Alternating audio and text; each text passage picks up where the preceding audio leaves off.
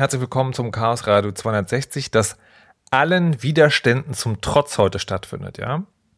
Wir wollen heute über ein Thema reden, ähm, wo die Leute, die über das Thema oder wegen denen wir über das Thema reden, vielleicht sagen würde, das könnte verhindert werden, wenn die Mächte, die die Welt regieren, da eingreifen. Kurz gesagt wollen wir heute über Lügen, die die Gesellschaft radikalisieren, reden und haben dazu zwei Gäste eingeladen. Zwei Autorinnen, die auch mehr oder regelmäßig podcasten ähm, und Bücher zum Thema herausgebracht haben. Das eine ist äh, Fake Facts, wie Verschwörungstheorien Denken bestimmen von Katharina Nokun und das andere ist Hasskrieger über den globalen Rechtsextremismus von Caroline Schwarz und beide sind jetzt bei mir hier zu Gast. Hallo und herzlich willkommen. Hallo. Hallo. So, und die, ähm, das, das Thema ist schon deshalb schwierig, weil es nicht zum ersten Mal auftaucht. Also die Stichworte sind jetzt gerade Bill Gates, Impf, äh, Impfverschwörung, 5G, Grundgesetz abschaffen oder schützen. Man weiß es nicht so genau. Es geht also um Verschwörungs Erzählungen oder Verschwörungsmythen. Und ähm, das ist aber so ein Thema, weil es da um Sprache geht, wird es auch gleich am Anfang schwierig. Es ist ja gerade im Nerd-Kontext gibt es das, äh, das Bild von den Aluhüten. Oder wie man auch schon sagt, Verschwörungstheoretiker, die Verschwörungstheorien ähm, und das Volk bringen. Und genau das aber ist schon die erste Diskussion, die, wenn man über dieses Thema redet, man anbringen muss, nämlich man soll nicht mehr Verschwörungstheorie sagen. Warum?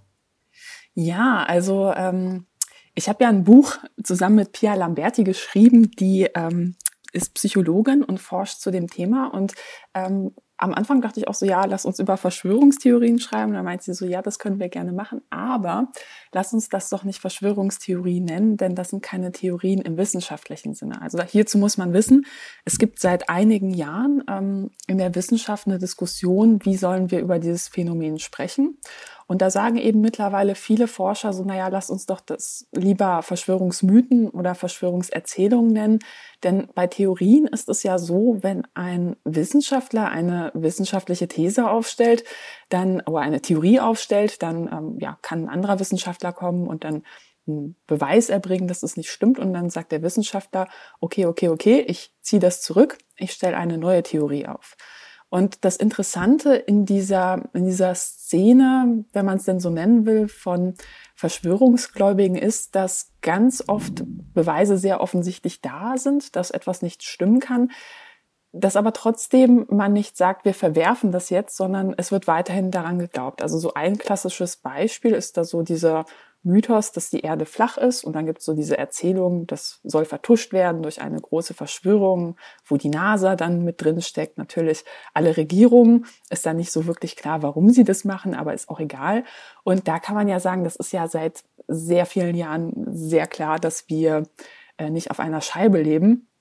Aber dass äh, diese wissenschaftlichen Beweise, die werden eben nicht anerkannt. Und das große Problem ist eben auch, ähm, und das merkt man auch bei dieser flache Erde oder Flat Earth, Earth Theory Sache ganz gut, dass ähm, ja so gemeinsame Standards, wie wir zu Wissen kommen, also beispielsweise wissenschaftliche Forschung, die werden in manchen Bereichen dann halt auch nicht mehr anerkannt, weil manche Verschwörungsideologen so weit gehen, dass sie sagen, so, naja, die Wissenschaft, die hängt in der jeweiligen Verschwörung mit drin.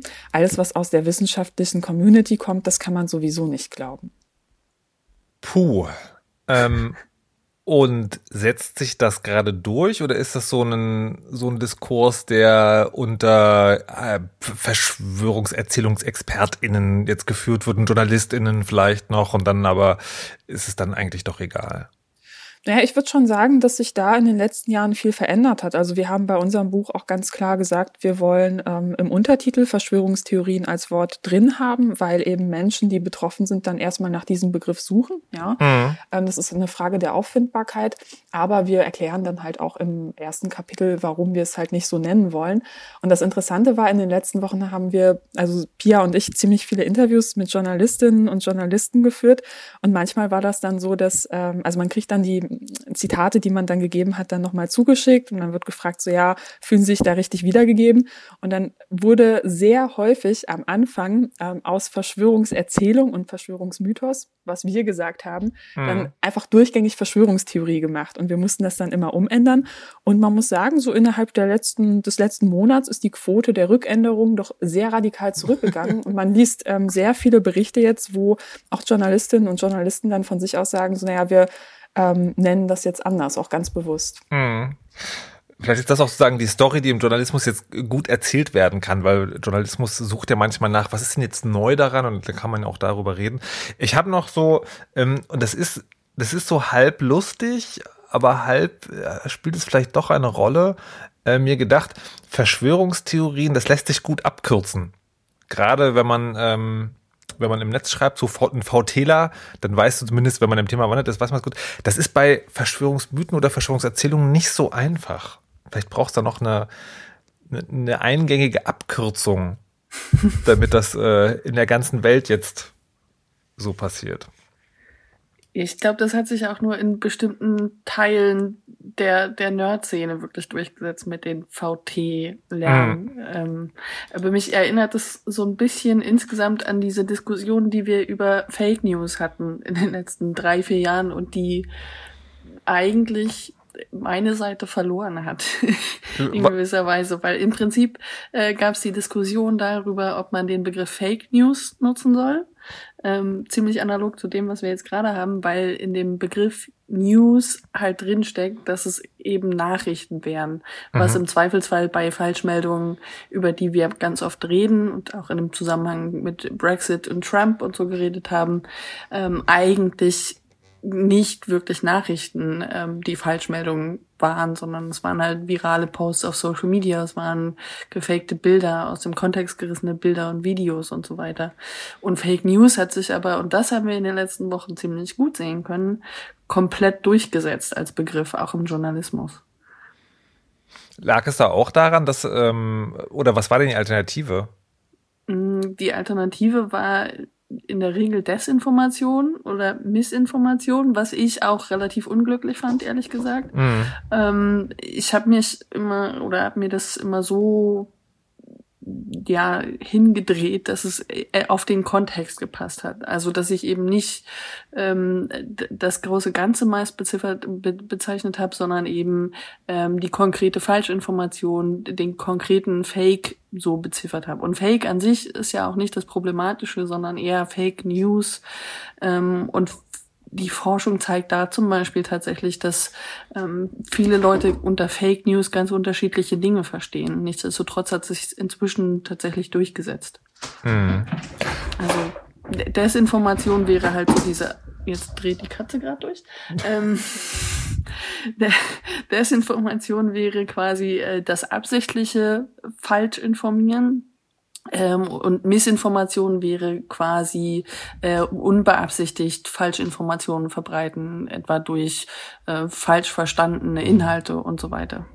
Im, Im Prinzip ist es ganz interessant, weil, weil die, weil das ja auch zeigt, was, was notwendig ist, damit Dinge die Runde machen oder viral sind, also im Sinne von im Kopf auch kleben bleiben. Das sind halt griffige Begriffe, die halt funktionieren, egal ob sie richtig oder falsch sind.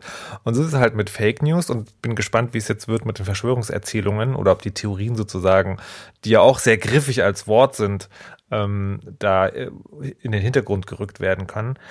Ist das, die, sind diese beiden Themenbereiche, also Missinformation, Desinformation, Desinformation und ähm, Verschwörungserzählungen dasselbe? Nein.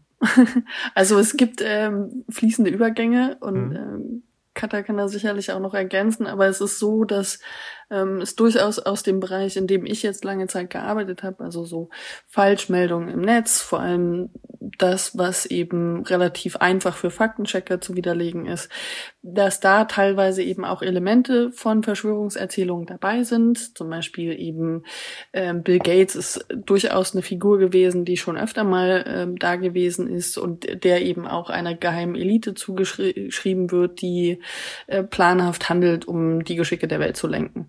Äh, George Soros ist so ein, so ein äh, Mensch, der immer wieder auch in Falschmeldungen äh, vorkommt. Aber es gibt eben auch Falschmeldungen, die keine Verschwörungstheorien sind oder Verschwörungserzählungen. Jetzt habe ich selber gedacht. ähm,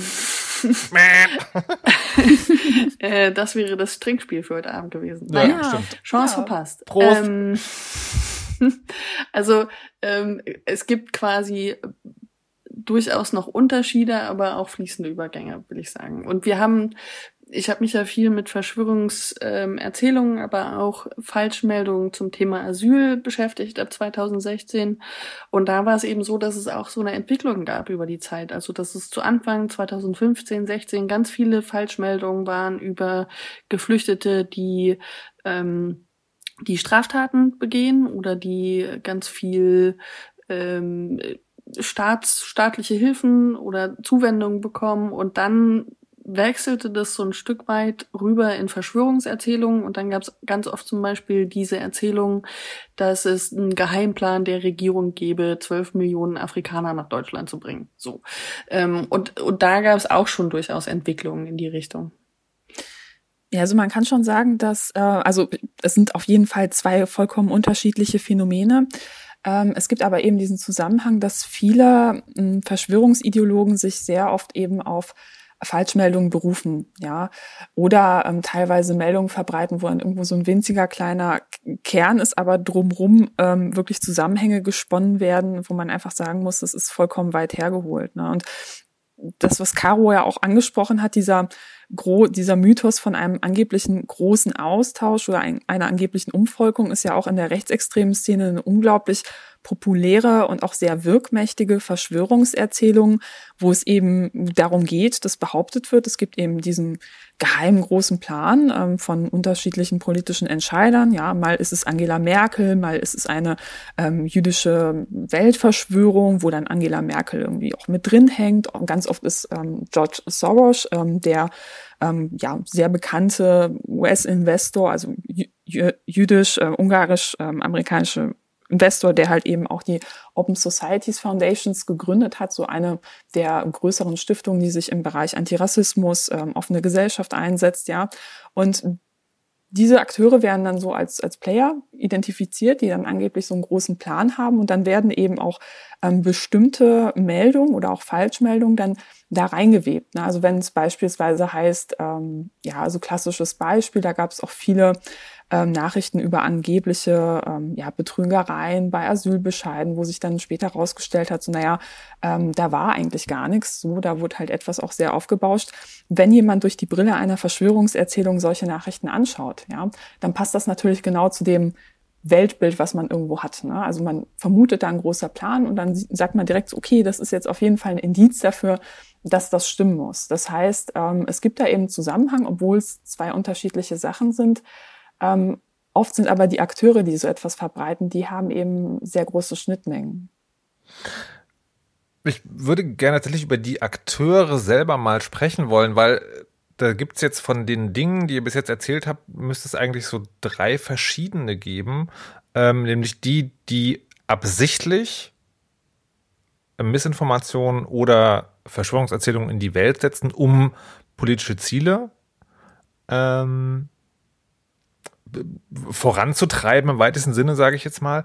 Aber gibt es dann, gibt es dann auch Menschen, die sowas, die sowas begegnen und dann, wie, wie soll ich sagen, wieder besseren Wissens glauben und dann weiter verbreiten, weil es in ihr Weltbild passt?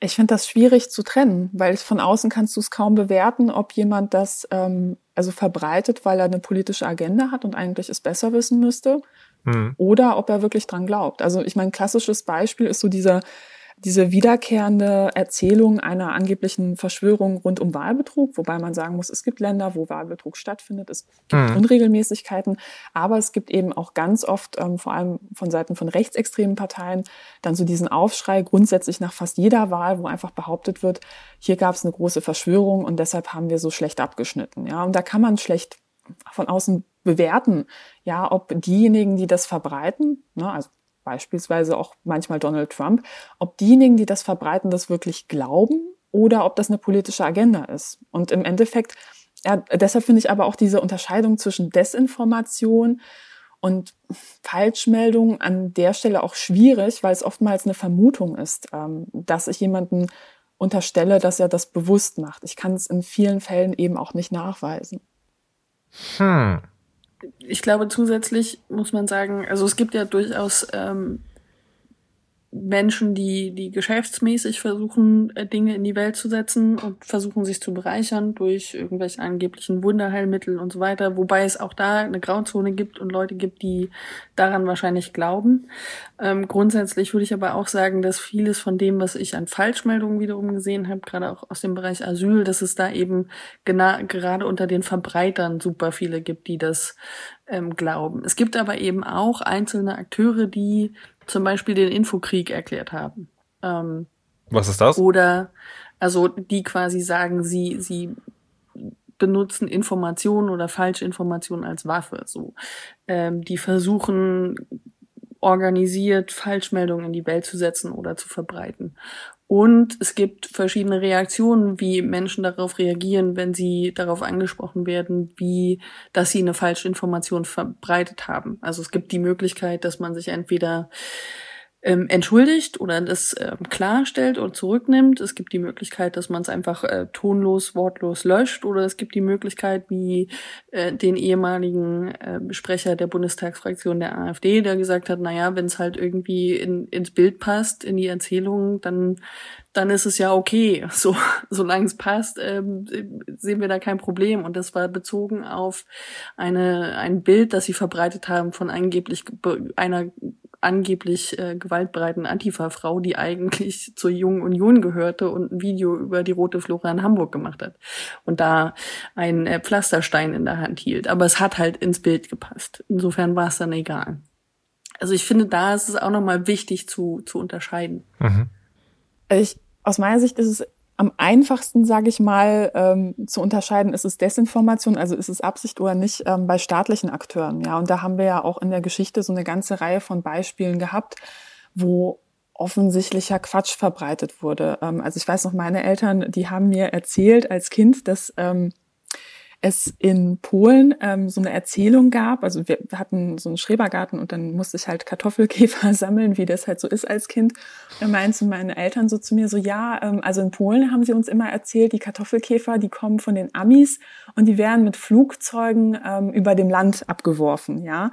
Und ähm, dann habe ich ähm, im Zuge der Buchrecherche auch nochmal so ein bisschen angeschaut, so in welchen Ländern war das noch verbreitet. Und man muss sagen, das war in ziemlich vielen Ländern ähm, so im Osten verbreitet. Also in der DDR gab's das, in Tschechien gab's das und da wurde richtig Propagandamaterial dann gedruckt, so mit Aufklebern, äh, Informationsbroschüren und ähm, Veranstaltungen, Plakaten. Ne? Also so die große Propagandaschlacht, wo man sagen muss, so, naja, also so etwas müsste ein staatlicher Akteur relativ gut wissen, ob das stimmt oder nicht. Und da liegt schon nahe zu sagen, so, naja, das ist schon ähm, wahrscheinlich Desinformation gewesen, um halt irgendwie auch zu rechtfertigen, wenn die Ernte mal schlecht ausgefallen ist oder die Versorgungslage einfach nicht so optimal war. Ne?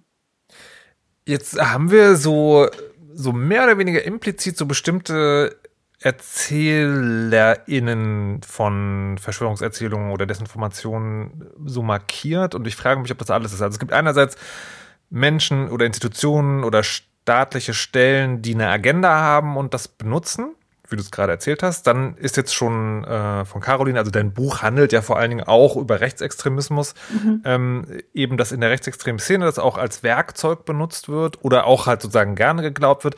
Aber es gibt ja, wenn wir über Verschwörungs Märchen kann man vielleicht sogar sagen, reden, so diesen ganzen, diesen Bereich, den man so, der, wo es also wirklich sehr wirr wird, also flache Erde ähm, oder komische Impfdinge, die angeblich passieren und so. Kann man das noch als Gruppe irgendwie kategorisieren oder gibt es da ein Wort für? Oder ist das was anderes oder sozusagen fallen die alle?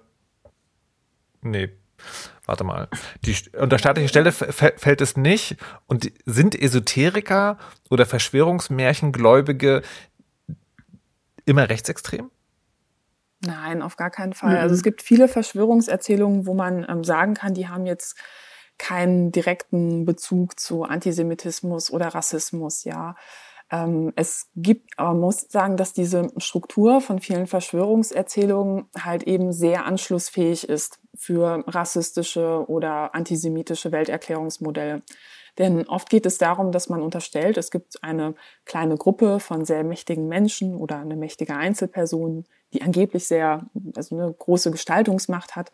Und die hat im Geheimen äh, einen Plan, um der Welt zu schaden. Ja, und das passt eben auch zu, ähm, ja, so sag ich mal, diesen Stereotypen, die es so im ähm, Bereich Antisemitismus gibt. Ne? Also so Stichwort, ähm, ja, so die Welt, also ne, Stichwort so Verschwörungserzählungen, wo es dann heißt, so einige mächtige jüdische Familien, die kontrollieren alles. Und da muss man eben ganz genau anschauen, so wie, sag ich mal, wer diese angeblichen Akteure in der jeweiligen Verschwörungserzählung sind. Und ich muss sagen, wir waren da sehr erstaunt teilweise bei ähm, ja, einigen Bereichen, die wir uns angeschaut haben. Also unter anderem waren wir auf so einer Messe, wo es ähm, um Esoterik ging, hier in Berlin.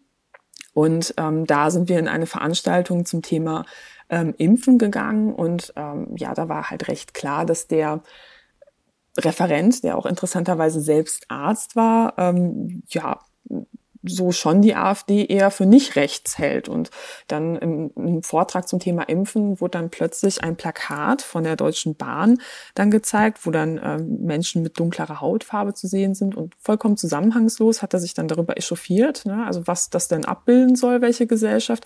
Und die Leute im Publikum haben geklatscht. Und es waren eher so Leute im Publikum, wo man eigentlich denken würde, die kommen jetzt gerade von der Goa-Party oder vom Hippie-Fest. Ne?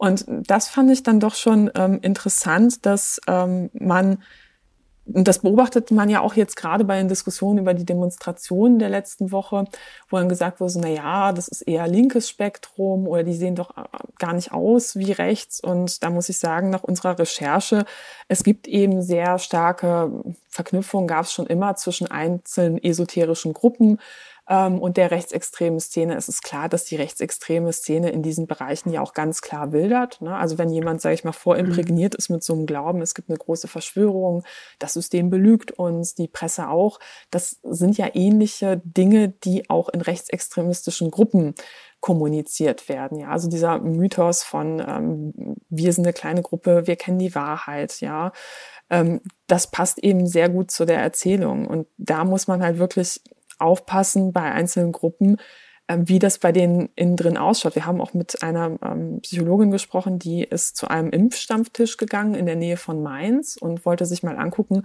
ähm, was für Leute da so hingehen. Und das war bunt gemischt. Ja, also waren halt Eltern, die ähm, gesagt haben, so sie sind sich nicht sicher, ob sie ihr Kind impfen wollen. Dazu muss man sagen, das ist jetzt an sich noch keine Verschwörungserzählung. Wenn man aber tiefer gräbt, dann findet man in solchen Gruppen eben oft so den Glauben, so, naja, warum erfahren wir denn nicht, dass das Impfen angeblich gefährlich ist? Da werden Beweise unterdrückt und die Wissenschaft und die Politik und alle hängen eben so mit der Pharmaindustrie unter einer Decke, heißt es dann.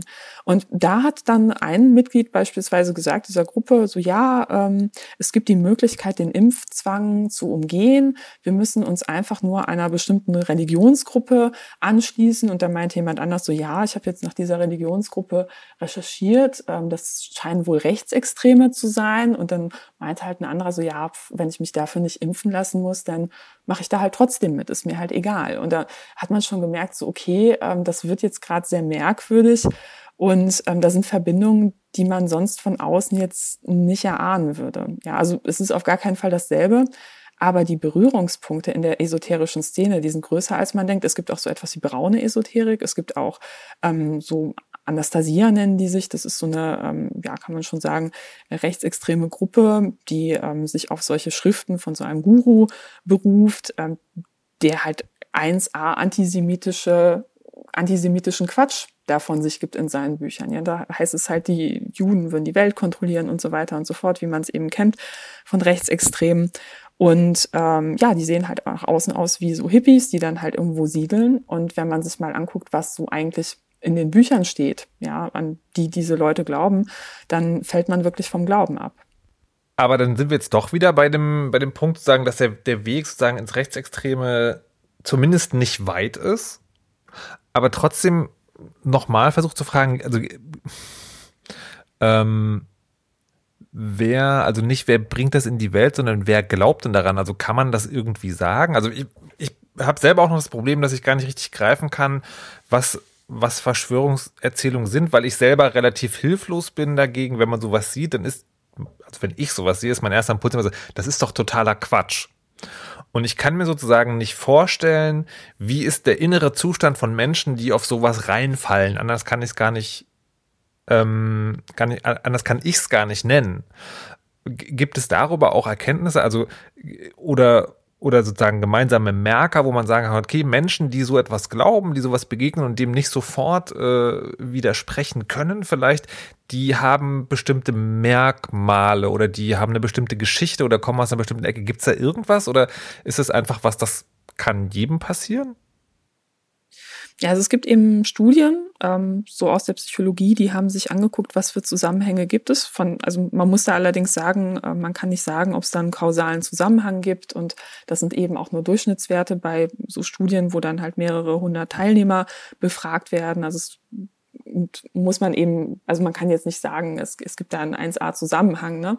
sondern man kann eben nur sagen, das ähm, ist so eine gewisse Kausalität. Und hm, es gibt da halt eben so eine Beobachtung, dass Menschen, wenn sie mit ähm, Situationen von Kontrollverlust konfrontiert werden, das heißt, wenn sie das Gefühl haben, ihnen entgleitet so ein bisschen die Kontrolle über die Situation, sie fühlen sich machtlos, hilflos, sie haben Angst, dann neigen sie eher dazu, an Verschwörungserzählungen zu glauben. Also da gab es so Studien, also zu diesem Punkt gibt es tatsächlich sehr viele unterschiedliche Studien, die es in wirklich ganz vielen Variationen ausgetestet haben. Also teilweise wurden dann Gruppen Fragebögen vorgelegt oder halt Texte, wo sie dann, wo die eine Gruppe dann an Situationen erinnert wurde, wo man eher so die Kontrolle über das Leben hat. Also beispielsweise ich erinnere, also ich entscheide, was für Musik ich höre ähm, ich entscheide, was ich so im Leben mache. Und die zweite Gruppe, die wird dann eher mit Aussagen zum Thema Naturkatastrophen und Krankheiten konfrontiert, also Situationen, in denen man Kontrollverlust erlebt.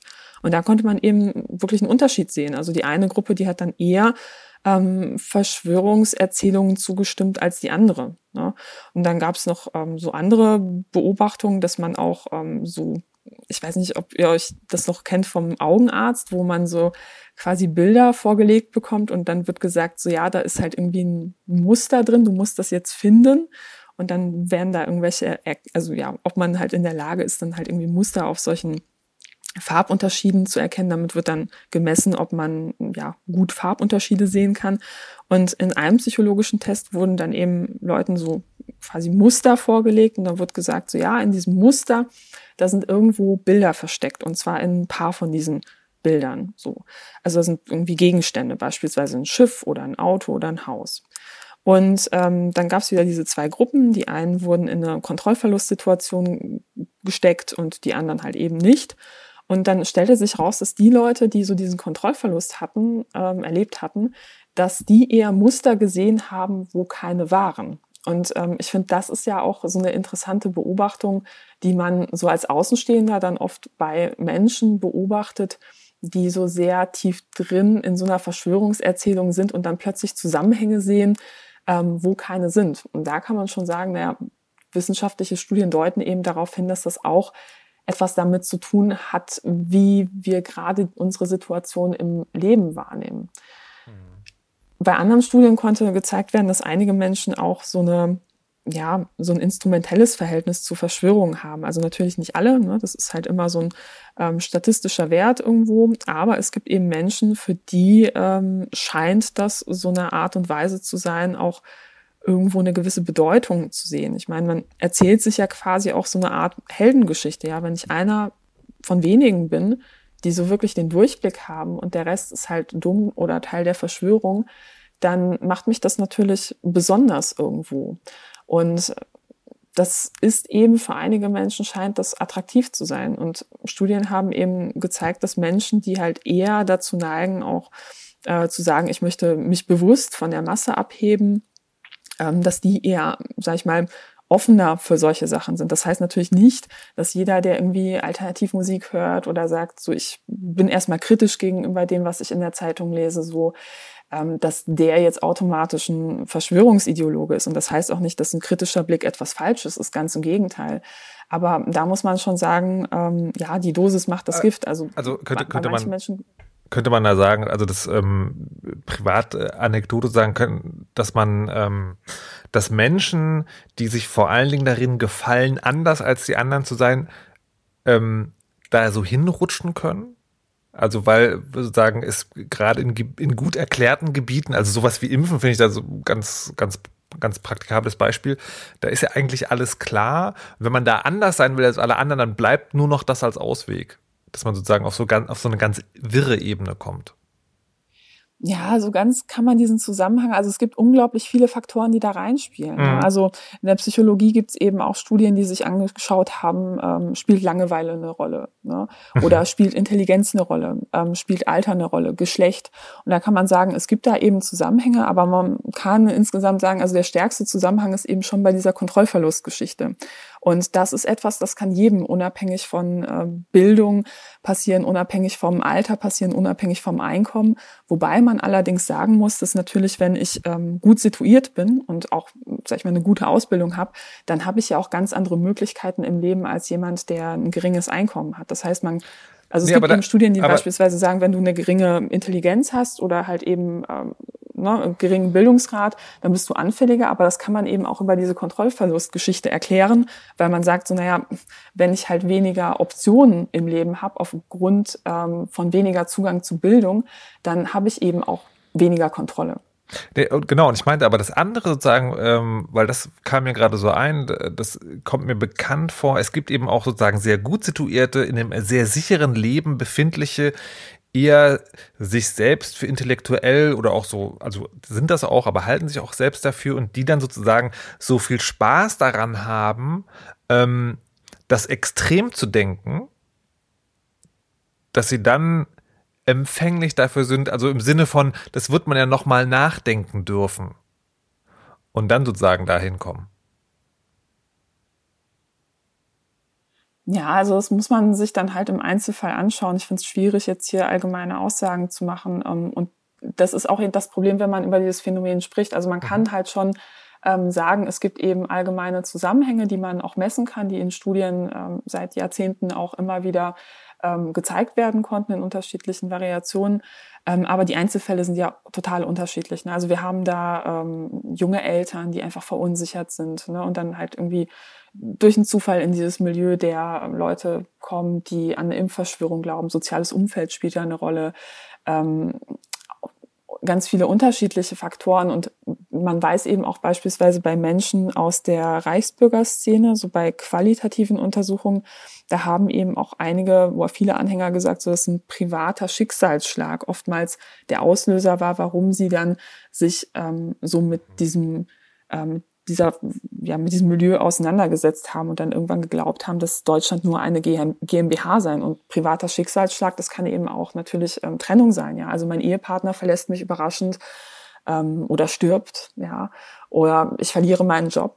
Und in solchen Umbrech Umbrüchen haben wir natürlich so einen Kontrollverlust und dann sind wir plötzlich anfällig. Aber du hast das Beispiel gebracht mit jemand, der gut situiert ist, gebildet. Ne? Also da habe ich jetzt zwei Faktoren gehört, ich kenne die anderen nicht. Und ich finde, das ist also so, die Menschen sind sehr unterschiedlich und auch dieses Phänomen ist extrem mhm. unterschiedlich. Und da allgemeine Aussagen zu treffen, abseits von so bestimmten psychologischen Faktoren wie Kontrollverlust oder eben den Hang vom Menschen auch für große Ereignisse eher so eine große Ursache zu vermuten, ähm, das kann man machen, aber bei anderen Sachen finde ich schwierig, jetzt so einen Einzelfall allgemein zu bewerten. Und ganz davon abgesehen, in der Psychologie ähm, ist das auch hochgradig verpönt, ähm, sag ich mal, Ferndiagnosen zu machen wird ja auch gerne bei Prominenten wie Trump gemacht. Ähm, hm. Ja, sowas kann man einfach nicht machen. Das war jetzt, das war jetzt, das war jetzt tatsächlich sozusagen gar nicht mein Bedürfnis, sondern ich hatte, ich hatte, das war der Versuch sozusagen nochmal zu fassen, was du gesagt hast von diesem ähm, Menschen, die sich darin gefallen, ähm, besonders zu sein. Ne? Das sozusagen war nur nochmal der Versuch, das zu fassen. Ich würde jetzt gerne fragen wollen, ähm, Caroline, hast du da sozusagen jetzt auch etwas äh, zu sagen dazu, noch etwas äh, dazuzufügen oder ist das so, wo du sagst, ja, so ist es halt? Ja, also ich habe tatsächlich nicht das Buch über die Verschwörungsmythen geschrieben, deshalb lasse ich Katha da auch einfach gern den Vortritt und ähm, spreche eher über den Teil, wo Rechtsextreme da ins Spiel kommen.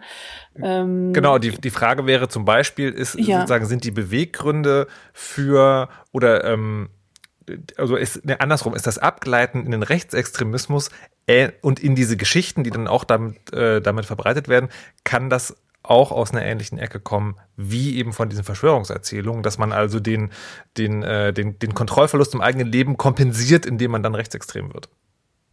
Mm, ja, das ist, das ist eine Möglichkeit. Vor allem, glaube ich, ist es aber ähm, eine Frage der Herangehensweise und auch der strategischen Herangehensweise von Rechtsextremen, Rechtsradikalen selbst. Das heißt, es gibt formulierte Strategien von Leuten, die sagen, ähm, wir sprechen sie erstmal mit, mit anschlussfähigeren Themen auf den großen Plattformen an. Das sind halt eben ähm, so Asyl, Dinge, die, ähm, ne, also wir wissen, antimuslimischer Rassismus ist in der Mitte der Gesellschaft anschlussfähig, ähm, das, da gibt's auch nichts schön zu reden, ähm, versuchen es darüber und gehen dann eben in die verschwörungsideologische ähm, Ecke weiter, dann ist es eben der große Austausch, dieser Mythos, ähm, verschiedene antisemitische Verschwörungserzählungen und so weiter. Und ähm, dazu kommt eben auch, dass es einfach sichtbar ist, dass rechtsextreme Akteure versuchen eben ähm, verschiedene verschwörungsideologische Spektro Spektren für sich zu vereinnahmen. Das heißt, mhm. ähm, es gab letztes Jahr bei dieser größeren Impfgegner-Demo in, in Berlin gab es rechtsextreme Akteure, die dort aktiv waren, die Sticker verteilt haben und so weiter. Äh, es gibt diesen einen Aktivisten aus Halle, der einen T-Shirt- und Stickershop betreibt und eben auch äh, zahlreiche Verschwörungsideologen mit eben Merchandise beliefert. Also der hat, war, glaube ich, der erste in Deutschland, der halt QAnon-Shirts vertrieben hat. Ähm, das heißt, man versucht eben gezielt Leute ähm, für sich zu gewinnen, auch aus mhm. diesem Spektrum und hat die so für sich entdeckt als okay. ja, mögliche neue Anhänger. Also das heißt, ähm, also nochmal ne, die Warnung von äh, Katascha, sozusagen, dass man nicht zu viel verallgemeinern kann, aber man könnte schon sozusagen schließen, es gibt bestimmte Situationen, die anscheinend damit zusammenhängen, wie gut jemand äh, an Verschwörungserzählungen glaubt. Und eben diese Menschen sind auch besonders interessant für Rechtsextreme, weil sie sich halt beeinflussen lassen. Ich würde als nächstes gerne die ähm, sozusagen diese Situation des Kontrollverlusts nochmal aufgreifen und dann konkret machen, weil die Zeit der Corona-Krise natürlich das in einem ganz großen Extrem ist. Ähm, das Gefühl, dass man das eigene Leben nicht mehr unter Kontrolle hat, weil es eben sozusagen, weil da so eine Sache passiert, die einfach unfassbar viel größer ist als wir alle, kann man sagen. Wir hören vorher aber ähm, eine kleine Musik, bevor wir das machen. Die kommt heute vom Album Synth Working Overtime von Lee Rosweir und der erste Track ist Sunset City.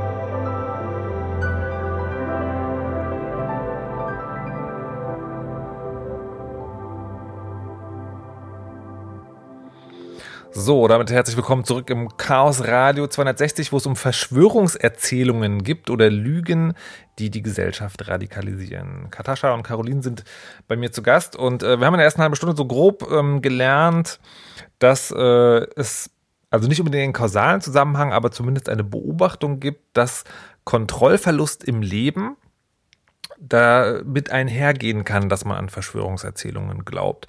Und jetzt haben wir gerade die Corona-Krise, die, es gibt zwar Lockerungen und manchmal fühlt es sich vielleicht so an, als wäre sie vorbei, aber die unser Leben momentan gerade verändert und tatsächlich als riesengroßer Kontroll Kontrollverlust einfach ähm, beschrieben werden kann. Und jetzt haben wir wahrscheinlich alle irgendwie irgendwas gehört von diesen ähm, Hygienedemos, wo Menschen rumlaufen, die Verschwörungsmythen verbreiten oder glauben ich würde jetzt ganz gerne das mal aufgreifen und abfragen, was sind denn da eben diese Verschwörungsmythen, die sich jetzt gerade erzählt werden?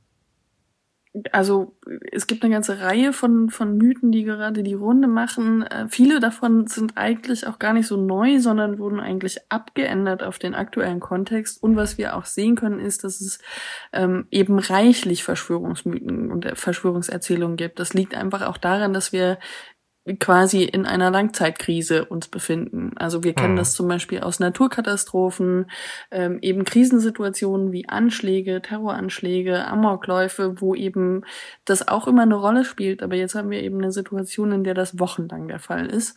Ähm, viele von den Sachen, die wir gerade aber sehen, sind auch nicht neu. Also es wird gerade viel über äh, mögliche neue Impfungen äh, gesprochen, äh, geschrieben auch, ähm, viel monologisiert in YouTube-Videos.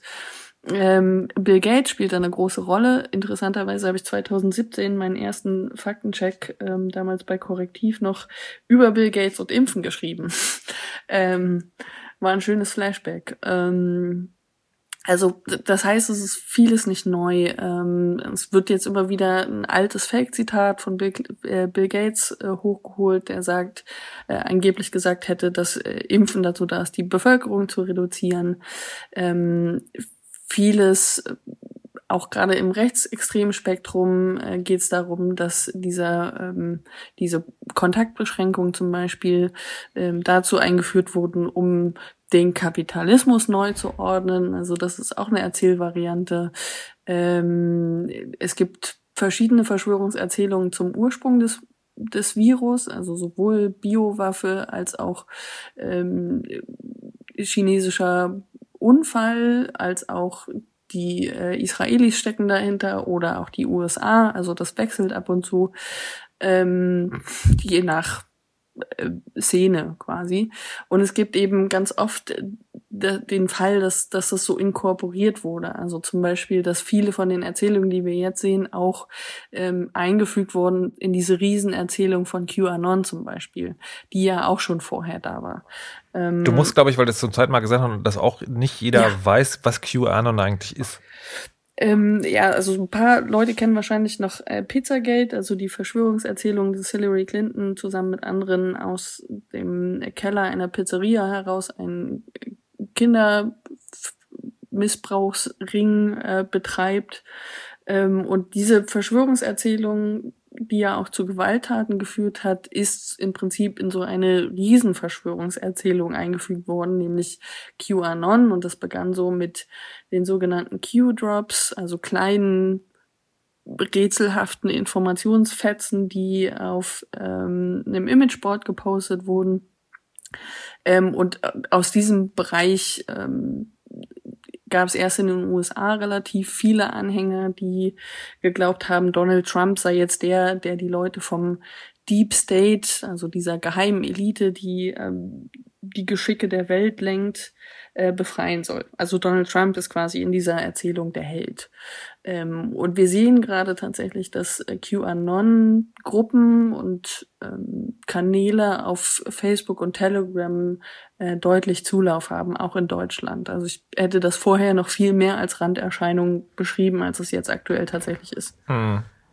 Über, über die Plattform reden wir gleich nochmal, aber das ist sozusagen eine Sache, die, die, die da auch drin vorkommt. Mir ist, äh, mir ist selber noch äh, was passiert, wo ich mich frage, woher kommt das? Und zwar ähm, war ich an einer Tankstelle und war dort äh, habe dort bezahlt, habe natürlich meine Maske aufgehabt, um reinzugehen. Dann ging jemand anders rein, hatte keine Maske auf. Ich habe ihn darauf hingewiesen. Ähm, und dann sagte er, das sei ja keine Pflicht. Und dann meinte ich, das stimmt vielleicht, aber es ist total respektlos gegenüber den Mitarbeitern und drinnen. Ähm, und bin dann in mein Auto gestiegen und dann kam er aber noch mal raus und sagte, du siehst gar nicht aus wie ein Medienopfer, du bist aber eins, es gibt kein Corona. Hm. Hm. Ja, das gibt's auch. Als Verschwörungserzählung. Und es gibt Leute, die beides glauben, natürlich oh, auch. Und das, das habt ihr aber sozusagen total fassungslos gemacht und ich verstehe gar nicht, was ist denn der Sinn dahinter?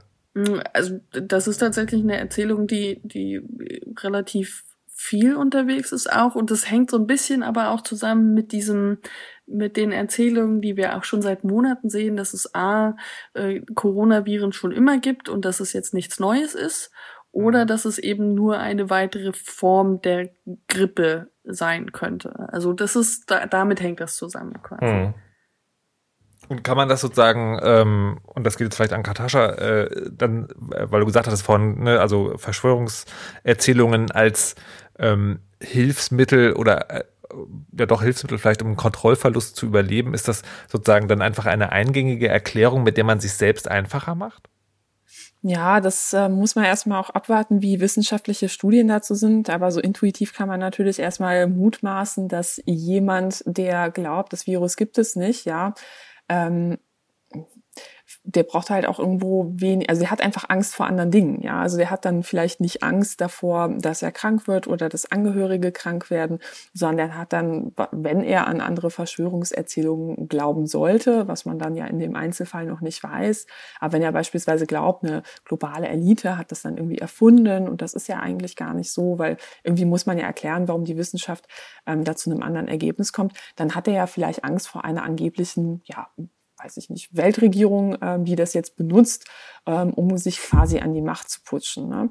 Ähm, das bedeutet allerdings auch, dass ich zumindest vor dem Virus erstmal keine Angst haben muss. Ja, und ähm, gerade auch in der ganzen Klimadebatte gab es ja auch immer wieder Diskussionen, warum äh, glauben Menschen nicht daran, dass es den menschengemachten Klimawandel gibt, obwohl ja eigentlich gerade in den letzten Jahren auch die ja, die beobachtbaren Veränderungen einfach in vielen Ländern so unübersehbar sind, dass es einfach sehr schwer zu leugnen ist, selbst wenn man sagt, so ich glaube jetzt der einen Studie oder der anderen Studie nicht.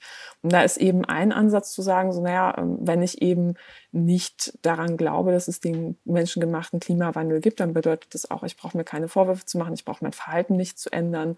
Ähm, ja, und brauche erstmal keine Angst davor zu haben, dass wir auf eine globale ähm, globale ähm, ja, Katastrophe zusteuern. Dann habe ich aber dafür andere Ängste, ne? beispielsweise, dass ich dann denke, das ist irgendwie ähm, ja ein geheimer Plan, um die Wirtschaft umzustrukturieren. Also es gibt dann auch, dass beispielsweise behauptet wird, dahinter hängen nur grüne Unternehmen, wo man sich dann aber, wenn man sich mal die Kräfteverhältnisse anschaut, dann auch fragen muss, naja, wie realistisch ist das, dass die paar kleinen ähm, Solar- und Windkrafthersteller sich so gegen die globalen Erdölproduzenten da durchsetzen und da jetzt geheime Pläne entwickeln, so hm, erstmal fraglich. Ne? Aber gerade bei diesen Erzählungen, ähm, wo es darum geht, ähm, es gibt Corona nicht, ähm, es ist ganz interessant, dass die, und das hatte Caro ja auch angesprochen, dass die ganz oft halt auch mit bestehenden Erzählungen zusammenhängen. Also da gab es ja auch so diese Erzählung, dass behauptet wurde, am 15. Mai werde quasi so in Deutschland geputscht. Also da gab es auch einzelne Akteure, die dann ähm, behauptet haben, so am nächsten Tag fahren bei uns so die Panzer durch die Straßen quasi, ne? dann ist es vorbei mit der Demokratie, obwohl mit der Demokratie wäre es ja noch nie so weit gewesen und so weiter und so fort. Und dann ist ja bin ich erstaunlicherweise auch nichts passiert, aber die Überzeugung ist eben dann da, dass Corona so Teil einer größeren Geschichte ist, ja.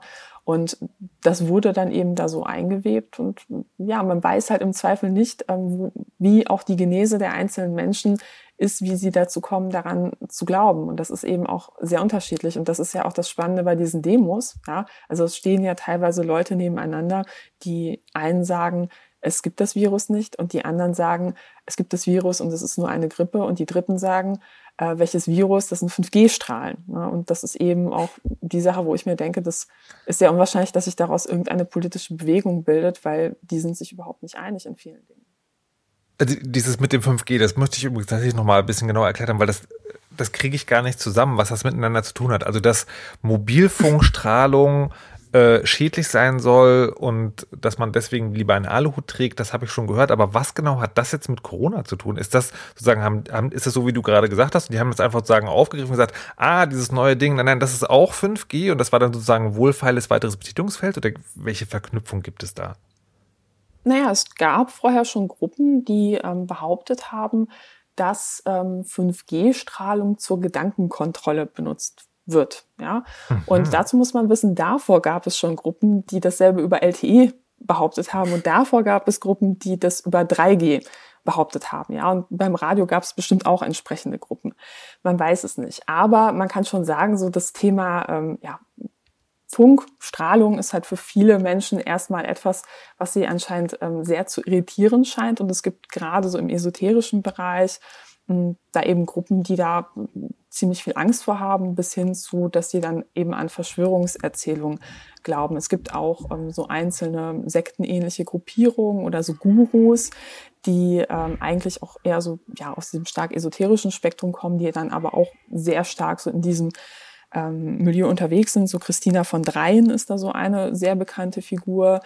Und ja, also die Menschen, diese Menschen oder diese Gruppen haben teilweise dann Corona in ihre Erzählung eingewoben, dass sie dann eben gesagt haben, so naja, also in, in Wuhan, ähm, da gibt es schon 5G und der Grund, warum die Menschen dort krank werden, ist dann eben nicht ein Virus, sondern 5G, wo man sich dann aber andererseits irgendwo fragen muss, so, naja, ich hätte gerne in Berlin 5G. Ähm, ist leider nicht. Ähm, trotzdem werden hier Menschen offensichtlich krank und in anderen Ländern, wo es halt auch mit LTE nicht so weit ist, ähm, auch. Ne? Und da muss man halt wirklich sagen, so das, ähm, ne, also es spiegelt ja auch so ein bisschen, was zeigt auch ganz gut so diese Glaubensfrage. Ne? Also da ist es sehr schwierig, dann auch mit irgendwelchen Faktenchecks oder sowas durchzudringen, weil die Menschen ja teilweise auch so weit in ihrem Glauben gefestigt sind, dass sie sagen, naja, ein Faktenchecker, dem traue ich erstmal sowieso nicht, weil der ist ja Teil der Systempresse und die Systempresse ist wiederum Teil der großen ähm, Weltregierung oder Weltverschwörung, die es da so gibt. Und ähm, ja, also diese, diese Gruppen, ähm, die gab es vorher schon. Und viele Menschen fragen, wo kommen die eigentlich her? Und meine Antwort wäre da, na ja, also viele von denen, die waren vorher schon so drauf. Sie sind halt nicht demonstrieren gegangen, sondern es gab dann diese YouTube-Channels. Aber wenn man da nicht zufällig mal auf den falschen Link klickt und in diese Filterblasen kommt, ähm, ja, Filterblasen ist vielleicht das falsche Wort, aber in diese Milieus kommt, wo man dann feststellt, hoch, da hat ein Video mal eben eine Million Views, wo dann eben von Gedankenkontrolle und LTE gesprochen wird oder 5G, ähm, dann merkt man das nicht, ne? weil ist ja auch irgendwie nicht so naheliegend. Ich will mal kurz aufgreifen, was, ähm, was du gesagt hast und was gerade im, im IRC im Sendungschat ähm, gesagt wurde, weil du gerade von Kult, kultähnlichen Zuständen auch sprachst. Und im ähm, IRC jemand gesagt hat, dass es, ähm, dass er glaubt, dass Religion oder sie die Menschen grundsätzlich bereiter macht, Verschwörungserzählungen zu glauben. Was ich mich manchmal gefragt habe, ist, gerade auch in dem, was ihr jetzt hier erzählt, also und interessanterweise sowohl ähm, was die rechtsextremistische Desinformation angeht, als auch Verschwörungserzählung, dass ich das eigentlich glaube, man kann das zusammenfassen, das macht die Welt einfacher und äh, es gibt immer die anderen, gegen die man sein kann. Und damit hat man sozusagen sehr viele klare Ziele. Und ich frage mich manchmal, ob es umgedreht ist. Früher gab es Religion im Leben. Das heißt, man hatte sozusagen so ein, so ein fertig gebautes Konstrukt, was so ein bisschen übernatürlich war und Mystik und Rituale hatte. Und das gibt es heutzutage in unserer Welt ähm, nicht mehr. Und dass dieser Platz, also vielleicht brauchen wir als Menschen sozusagen so ein Ding, wo man nicht nachdenken muss, sondern wo man sich einfach dranhängen kann. Und vielleicht ist, ist da jetzt einfach sozusagen so ein Vakuum. Und das wird jetzt gefüllt von eben diesen kultischen Verschwörungserzählungen. Mhm. Habt, ihr, habt ihr manchmal in euren Recherchen ähm, den Gedanken vielleicht im Kopf gehabt, vielleicht sind wir Menschen gar nicht dafür gemacht, dass das Leben so komplex ist. Und deswegen ist das sozusagen mehr oder weniger natürlich, dass es zu sowas kommt. Vielleicht sind wir auch nicht fürs Internet gemacht. Ähm, ich, ich glaube, es ist ein, ein großer Trugschluss sein kann, zu sagen, das sind einfache Antworten. Ähm, also was einfach daran ist, ist, es gibt klar definierte Feinde. Mhm. Ähm, aber ganz viele von Leuten, von diesen Leuten, die wirklich tief drin sind in dieser Verschwörungsszene und an viele von diesen Dingen glauben, beschäftigen sich teilweise stundenlang damit und teilweise kommen da wirklich komplexe Gebilde raus. Also es gab in den letzten Tagen zum Beispiel so ein Schaubild aus den USA, die so ein, ähm, die, das so aus dem verschwörungsideologischen Spektrum kommt und eben ähm, wo es um Covid-19 als, als Biowaffe gibt, ge geht und dann aber auch die historischen Zusammenhänge klar gemacht werden seit dem, ich glaube, Ersten oder Zweiten Weltkrieg. Und das Ding ist hochkomplex und ich habe es nicht verstanden beim ersten Angucken. Ähm, also ich glaube, das ist gar nicht so das Ding, aber es gibt halt Antworten aktuell vor allem, wo noch keine sind und wo sich Antworten auch ändern. Das ist ja ein wichtiger Punkt. Ne? Wir reden ja auch seit Wochen darüber, inwiefern sich die, die Meinung von Virologen und auch Politikern zum, zum Mund-Nasenschutz geändert hat, zum Beispiel. Mhm. Ähm, während halt die Antworten in diesem ähm, Verschwörungsspektrum ganz oft einfach klar sind, auch wenn sie sich teilweise ändern, aber es, man, man ist komplett sicher. So ähm, und es gibt eben viele Unsicherheiten gerade und ich glaube, das ist eher Sicherheit ist wichtiger als Komplexität, glaube ich. Ja, und gerade im esoterischen Spektrum kann man schon sagen, dass so dieses, ähm, dieser Glaube daran, dass es hinter der vordergründigen Welt irgendwo eine mystische, eine versteckte Welt gibt. Es, es gibt irgendwo ein dahinter, hinter dem, was die Wissenschaft sagt. Ähm, ja, das ist schon anschlussfähig. Ich wäre aber vorsichtig zu sagen, dass es jetzt so eine Art Religionsersatz ist. Ich glaube tatsächlich nicht, dass Menschen Religion brauchen, ähm, um glücklich zu sein, so generell, oder dass es da halt irgendwo eine Veranlagung gibt, dass wir das unbedingt äh, brauchen. Und wenn es denn so wäre, dass es ein Religionsersatz wäre, dann müsste man ja sagen, ähm, naja, dann müssten die Leute im Mittelalter ja eigentlich total bedient gewesen sein. Also hochreligiös, ja, man hat wirklich ähm, alles versucht mit Religion und Gott zu erklären. Die mhm. Kirche ähm, hatte eine unglaubliche Machtposition und trotzdem ist es eben zu Pogromen gegen ähm, jüdische Communities gekommen, weil dann während der Pestepidemie behauptet wurde, ähm, ja, also die vergiften jetzt die Brunnen. Also so Klassiker jüdische Weltverschwörung.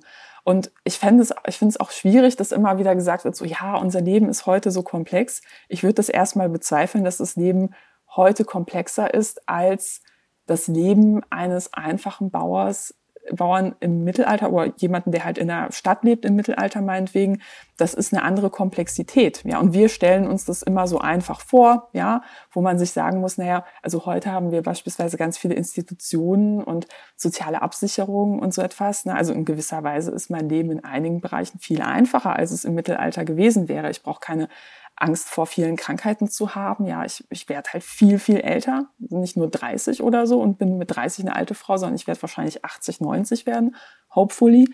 Und ähm, ja, die Komplexität hat sich geändert. Ja, und man kann schon sagen, ähm, von Studien ähm, zum Thema Glaube an Verschwörung und Verbreitung in der Bevölkerung, dass das Internet ähm, da jetzt nicht erkennbar so eine große Veränderung gebracht hätte. Ne? Also gerade so in den letzten ähm, Jahren so in Deutschland, da gibt's regelmäßige Unter Untersuchungen, wie beispielsweise die Mittelstudien, die halt hauptsächlich so ja, Rechtsextremismus in der Bevölkerung erfassen, aber es gibt da einzelne Fragen, die auch zum Glauben an Verschwörungen, ähm, aber da das halt eben auch abfragen. Und da kann man schon sagen, da hat sich jetzt eigentlich nicht so viel geändert in den letzten Jahren, wobei gleichzeitig in den letzten Jahren die Internetnutzung doch sehr stark zugenommen hat in einigen Gruppen. Natürlich verändert sich diese die Art und Weise, wie Verschwörungserzählungen entstehen oder auch weiter verbreitet werden, stark durch das Internet. Also ja, früher Mund-zu-Mund-Propaganda oder gibt es einzelne Autoren oder vielleicht eine UFO-Zeitschrift, die man abonniert. Ja, und jetzt, ähm, das hat Caro ja auch beschrieben, ähm, QAnon-Gruppen, wo dann quasi so eine kollektive, äh, weltweite, globale Erzählung gemacht wird, die sich auch innerhalb von Stunden ändern kann. Und in denen aber trotzdem noch nach wie vor die Protokolle der Weisen von Zion verbreitet werden. Also mhm. äh, der Klassiker ist immer noch da. Mhm. Und das war vor dem Internet. Ne? Ich bin jetzt ein bisschen verwirrt, weil das klang jetzt sehr nach, eigentlich hat sich nichts geändert, aber eigentlich hat sich doch alles geändert. Und ich fühle mich auch ein bisschen missverstanden, weil ähm, natürlich ist unser Leben sozusagen besser im technischen Sinne. Ähm, und es ist auch klar, dass sozusagen, egal wie es dem Menschen geht, er hat immer sozusagen anscheinend dieselbe Anzahl an Problemen. Also von wegen Komplexität des eigenen Lebens. ähm, aber ich, also, wie soll ich denn das sagen? Ich ich glaube, ich meinte auch sozusagen nicht Religion als Mittel der Glückseligkeit, sondern Religion oder sozusagen mystische Erzählungen als Mittel zur Komplexitätsreduktion des eigenen Lebens. Und da frage ich mich schon, ob wir heute nicht in einer anderen Zeit leben, weil ähm, weil eben, man hat sozusagen, also früher hatte man halt die Wahl, ne, glaubst du, also dem, glaubst du der Kirche oder deinem Adligen oder den, den geraunten Geschichten auf dem Dorfplatz. Und äh, heute hat man sozusagen, äh, also gibt es auch etwas, das klingt erstmal sehr einfach, nämlich wir haben so viel Wissen an der Hand, wir können im Prinzip die Wahrheit für alles rausfinden, aber das stimmt eben nicht. Sondern es gibt da draußen ganz viele Wahrheiten und das meinte ich damit sozusagen. Dann ist es vielleicht ja. einfacher, ähm, sich so, ein, so einer Verschwörungserzählung anzuhängen. Nee, es gibt ja vor allem auch ein, ein massives Angebot an Informationen. Ähm, mhm. Das glaube ich, schon ein Teil ist. Also es gibt ja diese aktuellen Erhebungen auch zur Einstellung zu Impfungen und so weiter während der Corona-Krise. Ähm, und man sieht schon zum Beispiel da ja teilweise, dass so ein bisschen ähm, der Trend zur Informationsvermeidung gibt, geht, weil mhm. es eben teilweise zu negativ ist, aber auch, weil es eben ähm, so ein massives Angebot ist und es teilweise schwer ist zu filtern. Also ich kenne das aus, aus meinem Umfeld, das ja auch ähm, zum Glück auch aus Nicht-Journalisten besteht, ähm, dass es da natürlich einen ganze, ganz anderen Zugang zu, zu Informationen und ähm, Nachrichten auch gibt, teilweise einfach, weil äh, die, die Zeit eine ganz andere ist, weil man ähm, sehr, sehr unterschiedlich mit, mit Freizeit und Freizeiteinteilung umgeht. Und da ist das schon ein Faktor. Also das nehme ich aus meinem Umfeld auf jeden Fall wahr. Aber das ist eben auch anekdotisch aktuell. Hm. Ich würde gerne für die, sagen, für die aktuellen Verschwörungserzählungen noch, ähm, noch zu den Aus, zu einer Auswirkung kommen, die von der ich nicht genau weiß, ob es die wirklich gibt oder ob das nur eine Beobachtung ist. Ähm, es gab am Rahmen, am Rand, nicht im Rahmen, am Rand von so Hygienedemos äh, ein paar Berichte von Gewalt gegen Journalisten auch. Und das war dann sozusagen, da gab es dann so einen, ähm, so ein kleiner, so einen kleinen Aufschrei und ich glaube, der war eher unter KollegInnen, ähm, das ist jetzt sozusagen eine neue Qualität der Gewalt am Rande dieser Verschwörerdemos. Wir hatten auch ähm, bei Breitband ein Interview mit Simone Raphael, die mhm. meinte, ähm, also zynisch gesehen kann man sagen, das ist eigentlich nichts Besonderes. Ja. Ähm, aber die, also im Sinne von auf, auf Demonstrationen, wo Rechtsextreme sind, findet auch Gewalt gegen Journalismus statt. Ähm, aber gibt es da einen Zusammenhang zwischen Verschwörungserzählung und Gewaltbereitschaft, der sich jetzt vielleicht auch ändert? Also sind Menschen, die einer Verschwörungserzählung glauben, eher bereit, diese auch mit Gewalt zu verteidigen?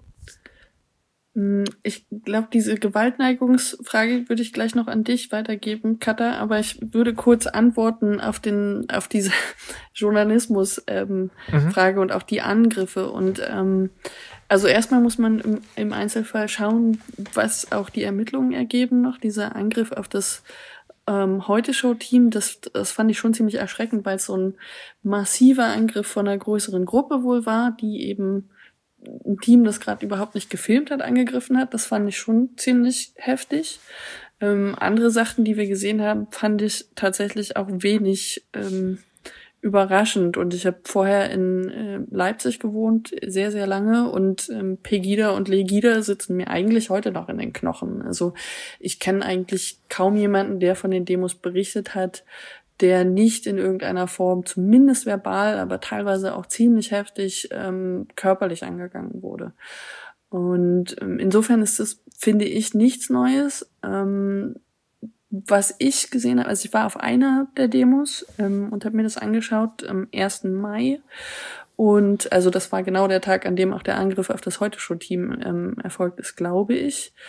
Und ähm, was ich beobachtet habe, war weniger ähm, Aggression gegenüber Journalisten. Das bin ich von, von rechtsextremen Demos sehr, sehr viel mehr gewöhnt teilweise ähm, aber dafür sehr, sehr viele Einzelpersonen, die ähm, extrem aggressiv die, die Polizisten angeschrien haben, dass ich so in der Form zum Beispiel wiederum mhm. nicht ähm, aus den rechtsextremen Demos so massiv kenne. Also mhm. ähm, da, da gab es teilweise schon noch ein paar Unterschiede, die ich wahrgenommen habe. Also grundsätzlich kann man aber auch sagen, sowohl aus diesen verschwörungsideologischen ähm, Demos, die ja auch teilweise äh, Hooligans und sonstige angezogen haben in verschiedenen Teilen Deutschlands, ähm, als auch von Pegida und Co. Ähm, ist man tatsächlich inzwischen mehr oder minder gewöhnt, dass man mit einem Kamerateam auch inzwischen mit Sicherheitsleuten unterwegs ist. Mhm. Das ist leider nicht ganz so neu. Ja, also ich muss dazu sagen, ich hatte auch eine Medienanfrage. Ähm, da hieß es so, ja, haben Sie Lust vor Ort die Demo mit einem Kamerateam zu kommentieren? Wir haben auch Sicherheitsleute dabei. Und da habe ich direkt gesagt, so, nee, sorry. Na, also abseits davon, dass wir gerade eine Pandemie haben und dass mir eine Massenveranstaltung jetzt nicht so verlockend erscheint, ähm, ja, mit einem Kamera. Holy shit, liebe Kollegen, was zur Hölle? Ja, ich hatte die gleiche, ich habe sie auch abgesagt und finde sie auch schwierig. Ja, vor allem gerade, ne, wenn, wenn man eh schon so aus diesem ähm, Milieu halt so diverse Fanpost bekommt, ne, mit diversen ähm, verbalen Ausschmückungen, ähm, wie unser erstes Date aussehen könnte, ähm, um es mal vorsichtig zu formulieren, mh, mm, hat man da jetzt nicht so unbedingt Bock drauf. Ne? Also ich kann aber auch verstehen, dass man natürlich auch vor Ort berichten will, aber als Ex Expertin möchte ich dann nicht unbedingt in Kombination mit einem Filmteam dann quasi mir, hallo, hier bin ich, so groß auf die Brust schreiben, mm, ist mir mhm. dann doch ein bisschen zu heikel. Aber ich würde da auch Karos Einschätzung eigentlich teilen. Ne? Also das, was wir im Bereich Rechtsextremismus beobachten, und da braucht man jetzt auch nicht nur die Demos anzuschauen, das ist ja nur ein Teil der Geschichte. Es gibt ziemlich viele Autoren, ähm, die über die neue Rechte schreiben, kritisch schreiben oder vor allem Leute, die auch gar nicht so in der bundesweiten Presse aktiv sind, sondern eher Lokaljournalismus machen, mhm. ähm, die dann wirklich umziehen müssen, die vor Ort bedroht werden, dessen, deren, vor deren Tür dann irgendwie, weiß ich nicht, Schweineblut oder so etwas deponiert wird, die dann auch von lokalen Gruppen systematisch angegriffen, eingeschüchtert werden. Und ähm, ja, also das ist eigentlich seit Jahren eine Sache, die sich immer mehr verschlimmert hat. Und ich finde es auch mittlerweile auch ehrlich gesagt ziemlich hart, wie stark auch viele Journalistinnen, aber auch Autorinnen und Autoren verinnerlicht haben, dass das zum Job dazugehört. Ne?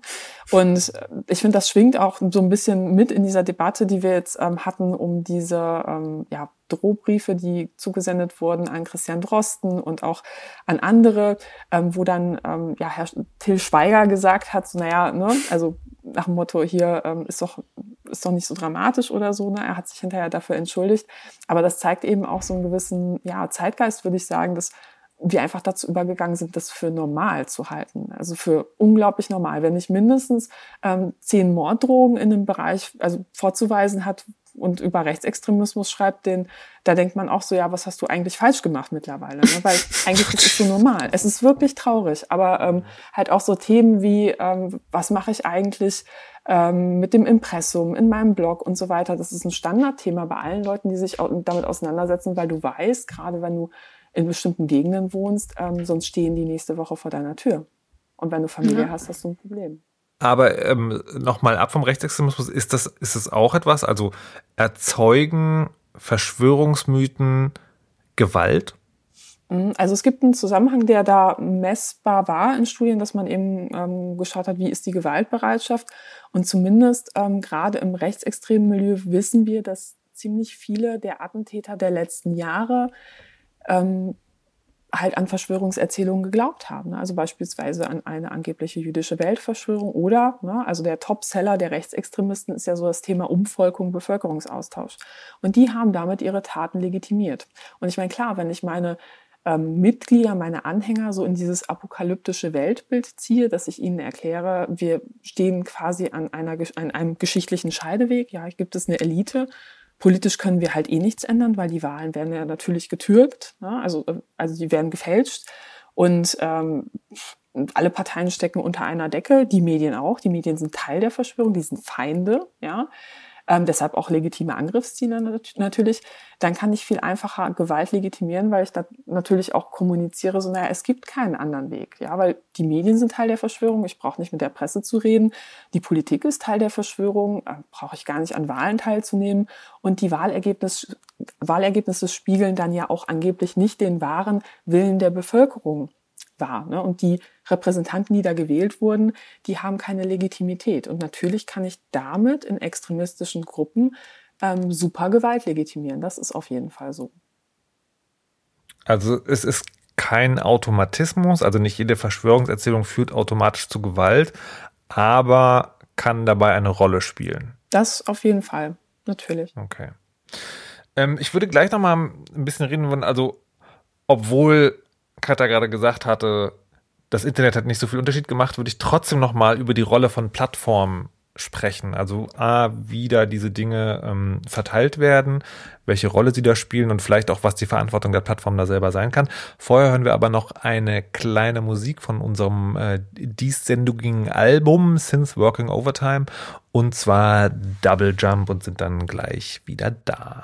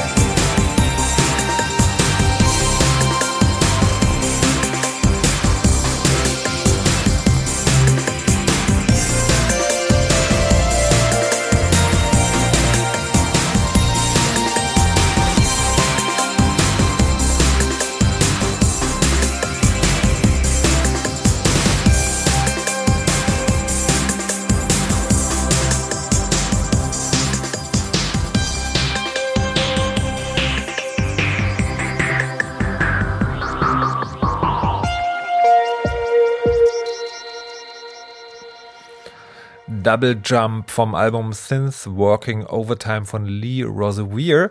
Hier beim Chaos Radio 260, wo wir über Verschwörungserzählungen oder Lügen, die die Gesellschaft radikalisieren, äh, sprechen. Wir haben schon ganz viel darüber gesprochen, welche das sind, wo die, ähm, nee, wo die herkommen. Nicht, das machen wir jetzt, ähm, welche das sind und was für Auswirkungen sie haben können. Ähm, und wo sie herkommen, doch zumindest inhaltlich schon. Aber ich würde jetzt ähm, tatsächlich nochmal den, den, die, die Informationsinfrastruktur, die Verschwörungserzählungen nutzen, ähm, besprechen wollen. Und da ist natürlich Hygienedemos quasi das Ende der, der Verbreitung, könnte man sagen. Welche Rolle spielen digitale, interaktive soziale Medien. Vor allen Dingen Telegram ist ja, wenn man das sozusagen nur aus einem Auge verfolgt, ist das ähm, immer mal wieder vorgekommen. Telegram, ein Messenger, der sich als sicher ausgibt, aber bestenfalls als fragwürdig bezeichnet werden kann, aber der irgendwie einen Hort anscheinend für VerschwörungserzählerInnen ist. Warum? Ähm, Telegram gehört zu diesen sogenannten All-Tech-Plattformen in gewisser Weise, einfach aus dem Grund, weil es den Ruf hat, ähm, eher sicher zu sein, was eher die Lüge ist, ehrlich gesagt. Ähm, und andererseits aber auch, weil es den Ruf hat, wenig zu moderieren oder gar nicht zu moderieren. Und ähm, aus dem Grund haben sich vor ein paar Jahren da schon Islamisten zusammengefunden. Also es gab jahrelang IS-Kanäle, auf denen auch äh, Rekrutierung stattgefunden hat. Und ähm, so 2016, 17, 18 sind so die Rechtsextremen nachgerückt.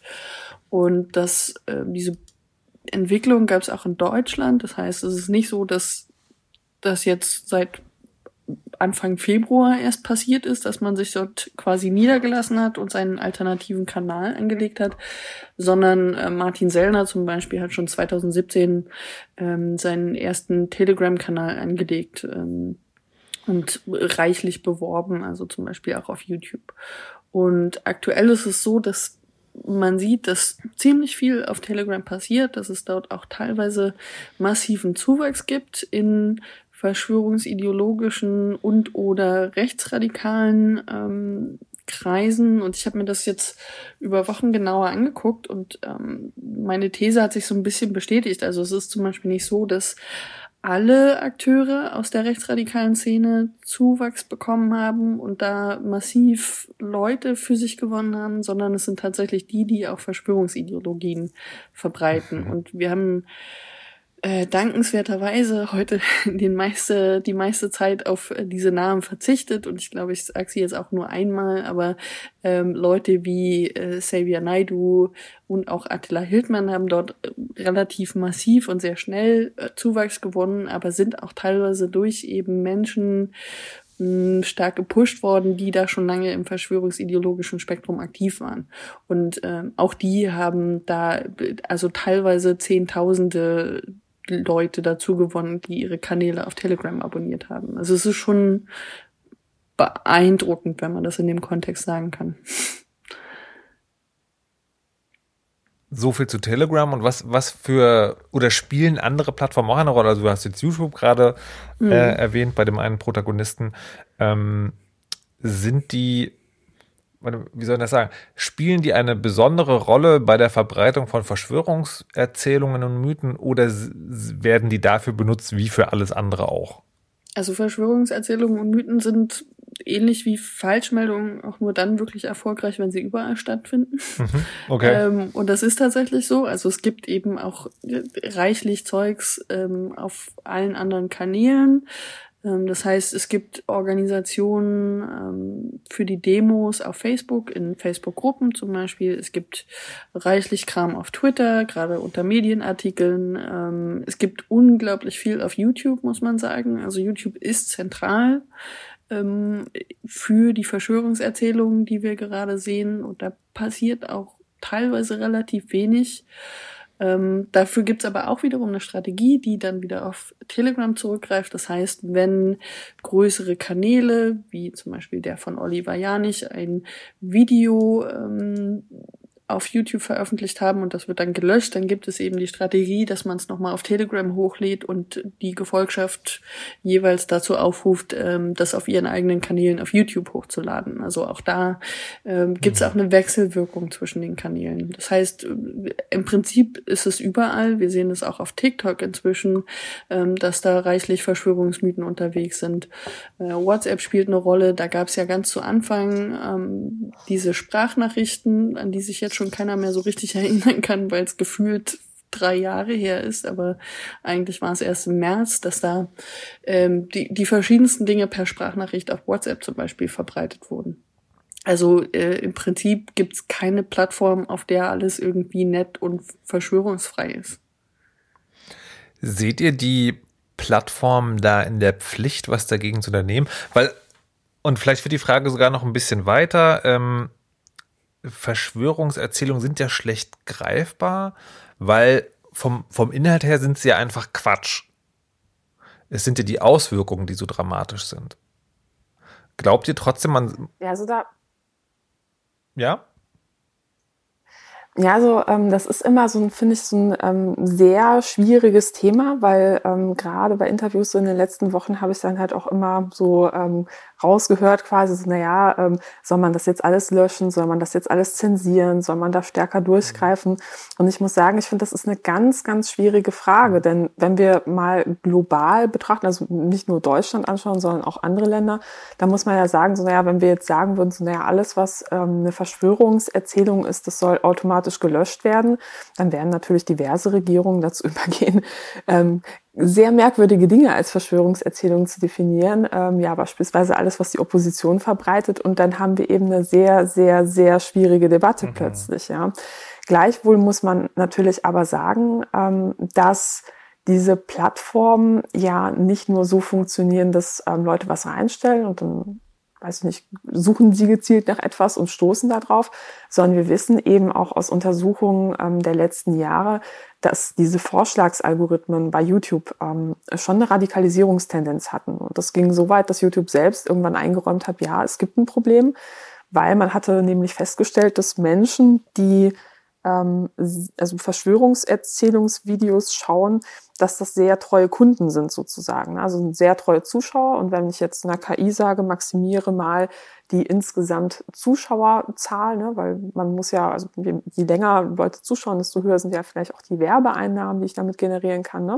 Dann schlage ich eher Videos vor, wo sie dranbleiben. Und wenn eben Verschwörungserzählungen da halt diesen Effekt ganz stark, ganz eindeutig bringen, dann wird das eben mehr vorgeschlagen. Und da hat YouTube auch selbst irgendwann festgestellt, okay, die KI ist da so ein bisschen amok gelaufen. Wir müssen das jetzt zurückfahren. Aha, also doch. Das Problem ist, die KI. Ja, also genau, die KI ist schuld, nee, aber so einfach ist es eben nicht, weil ja, man muss ja sagen, warum hat die KI das festgestellt? Ne? Der Grund liegt natürlich auch in unserer Psyche irgendwo, dass wir natürlich für solche Dinge grundsätzlich schon vor dem Netz anfällig waren und natürlich auch, dass ähm, wir auch dazu tendieren, Sachen, die besonders reißerisch sind oder halt irgendwie so aufregend oder hier wird eine Wahrheit enthüllt, das finden wir natürlich halt auch erstmal spannend. Ne?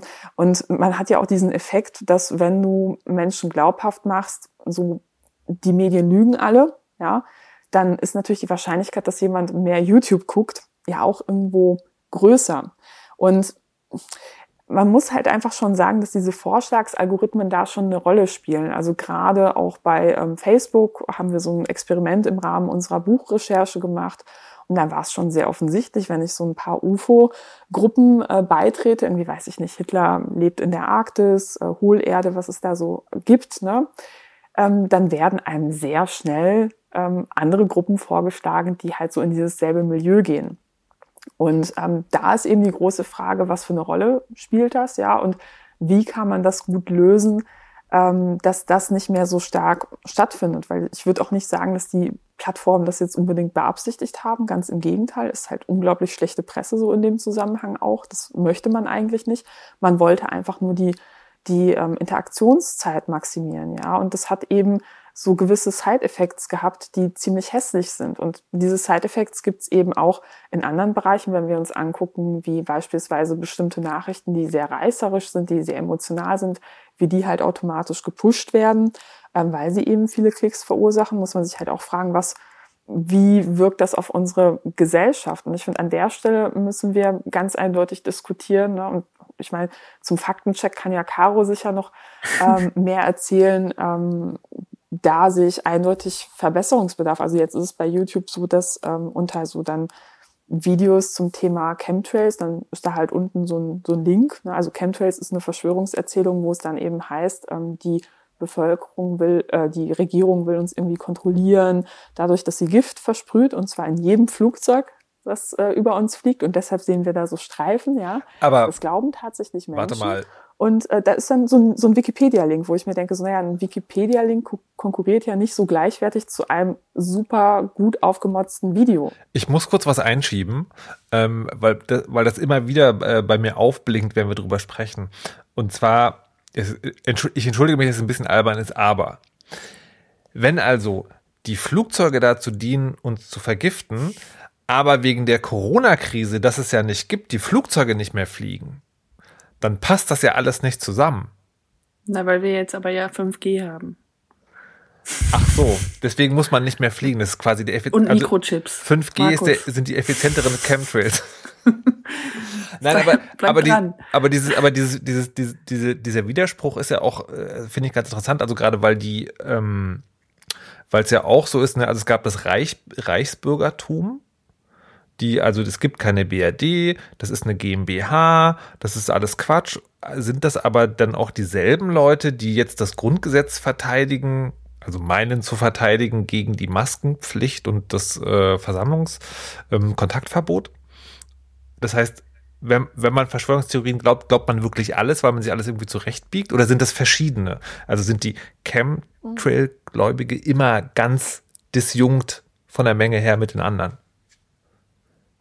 Also interessanterweise gibt es ähm, eine Reihe von Studien, die ähm, geschaut hat, was ist denn ein Indikator dafür, dass jemand an Verschwörungserzählungen glaubt. Und die haben dann eben festgestellt, naja, so ein sehr starker Indikator ist eben, dass jemand an, schon an eine andere Verschwörungserzählung glaubt. Mhm. Und da gab es eine britische Studie, die hat beispielsweise untersucht Verschwörungserzählungen zum Thema ähm, ja, Tod von Prinzessin Diana. Die ist ja bei einem Autounfall gestorben, ver verursacht dadurch, dass sie von Paparazzis verfolgt wurde. Und da gibt es eben so Verschwörungserzählungen, wo es heißt, naja, das, das war der Geheimdienst, wahlweise der britische oder der israelische. Oder aber ähm, da steckt die Königsfamilie dahinter und dann gibt es noch die Verschwörungserzählung, eigentlich lebt sie. Und in dieser Studie konnte festgestellt werden, dass Menschen, die glauben, ähm, so der Tod, das, das war halt auf jeden Fall ein Komplott, die glauben eher auch gleichzeitig, dass sie noch lebt. Also die glauben teilweise Dinge, die sich gegenseitig widersprechen. Und jetzt fragt man sich natürlich, wie kann das sein? Naja, aber der gemeinsame Nenner ist eben von diesen beiden Versionen, sage ich mal, äh, dass man eben glaubt, die offizielle Geschichte, die stimmt nicht. Ja, und das ist, so würde ich hm. sagen, so das Hauptnarrativ, was dann da drüber steht, was hm. auch dafür sorgt, dass man auch unterschiedliche Dinge, die sich gegenseitig ausschließen, dann glaubt. Es gab ja auch zum Thema ähm, Antisemitismus in Deutschland zur ähm, Nazi-Zeit gab es ja auch sehr interessante Phänomene, dass gleichzeitig behauptet wurde, ähm, ja, es gibt eine jüdische Weltverschwörung, das ist eine kapitalistische Weltverschwörung und das sind halt so, ähm, na, also so nach dem Motto, das sind die Banker, das sind die Reichen. Ähm, und dann gleichzeitig gab es aber diese Verschwörungserzählung von der äh, bolschewistisch-jüdischen Weltverschwörung, ja, was sich ja irgendwo widersprechen sollte. Ne? Aber war irgendwie kein Problem, diesen Widerspruch auszuhalten, weil man eben dann so ein übergeordnetes Narrativ hatte und dem hat man das dann eben untergeordnet. Wahnsinn.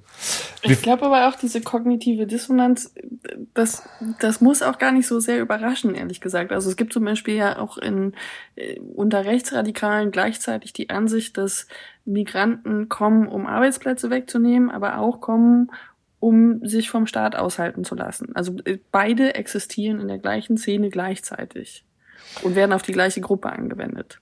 Das ist nicht ganz neu. Manchmal frage ich mich doch, ob meine Welt nicht einfacher wäre, wenn ich das auch einfach alles glauben könnte. Anyways, äh, dann könntest du 5G nicht benutzen, das wäre nicht. okay, das stimmt.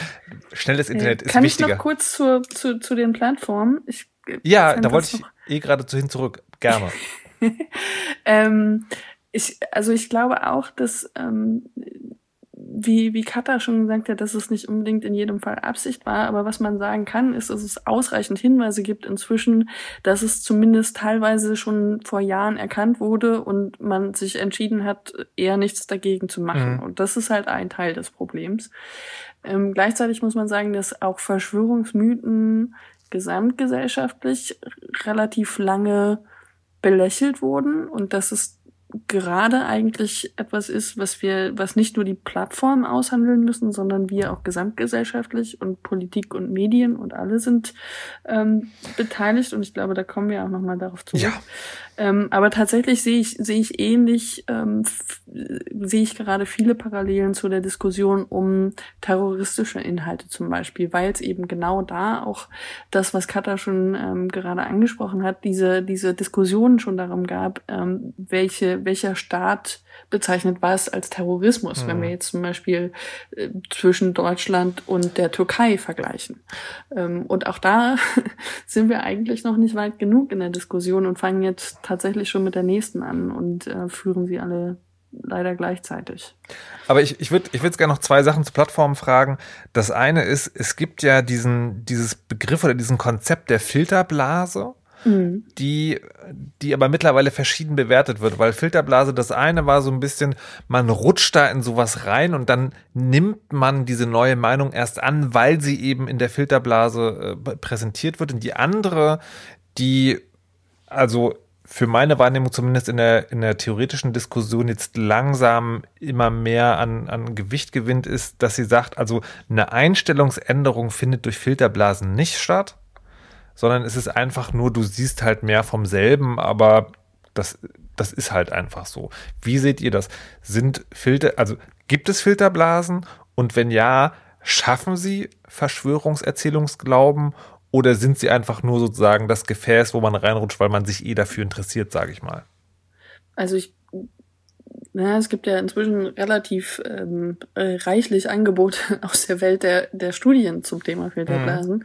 Und der Großteil sagt ja eigentlich inzwischen, dass es gar nicht so den starken Effekt hat, also dass man teilweise mehr Informationen zum gleichen Thema oder aus der gleichen aus dem gleichen Spektrum erhält und ähm, aber gleichzeitig noch andere Dinge wahrnimmt. Und das ist ja bei den bei der Mehrheit der Facebook-Nutzer tatsächlich zum Beispiel auch so, dass äh, man eben nicht das total homogene Feld von Freunden hat und da auch äh, noch reichlich andere Informationen reinkommen. Die Frage ist dann vielleicht eher, welche Informationen sind dominanter und welche ähm, verbleiben oder verfangen auch mehr. Ähm, und dann kommen wir wieder auf die Emotionalisierung zurück, die da eine Rolle spielt. Und gleichzeitig würde ich aber sagen, Telegram zum Beispiel ist eigentlich relativ abgeschlossen. Ähm, wenn man da in einer politischen Ecke unterwegs ist, dann bleibt man da auch und gerät jetzt nicht durch Zufall noch in irgendwelche anderen Spektren rein. Also es gibt die Möglichkeit, dass man auf andere Kanäle stößt, weil halt viele Kanäle und Gruppen untereinander sich ähm, teilen und dadurch auch Reichweite verschaffen gegenseitig, aber das sind eben auch Leute, die wirklich alle zum gleichen Spektrum gehören. Und Gegenrede findet eigentlich überhaupt nicht mehr statt. Mhm. Kata, hast du da auch noch einen Take oder? Ja, also das mit den Filterblasen ist halt so eine Sache. Ne? Also wir hatten, also also Caro hat es ja schon sehr treffend zusammengefasst. Also es ist ja auch nicht so, dass wir im, im analogen Leben ähm, jetzt ähm, total Bock hätten, ähm, jedes Wochenende mit, also ich jedenfalls nicht, mit AfD-Wählern Bier mhm. trinken zu gehen und danach gehen wir auf eine Techno-Party und machen die Nacht durch, weil es so lustig ist mit Heinrich. So, also so sind die Menschen halt nicht. Man sucht sich ja seine Freunde oder seinen Bezugs ähm, Umfeld ja eher so, wie man auch ähnlich selbst tickt. Ne? Und das führt dann auch dazu, dass meistens die anstrengenden Diskussionen dann oft im Familienkreis, so im politischen Bereich stattfinden, weil im Privaten kann man sich ja schon aussuchen, ein bisschen mit wem man seine Zeit verbringt und mit wem nicht. Ne? Und manchmal spart man dann auch vielleicht ganz bewusst das Thema Politik aus.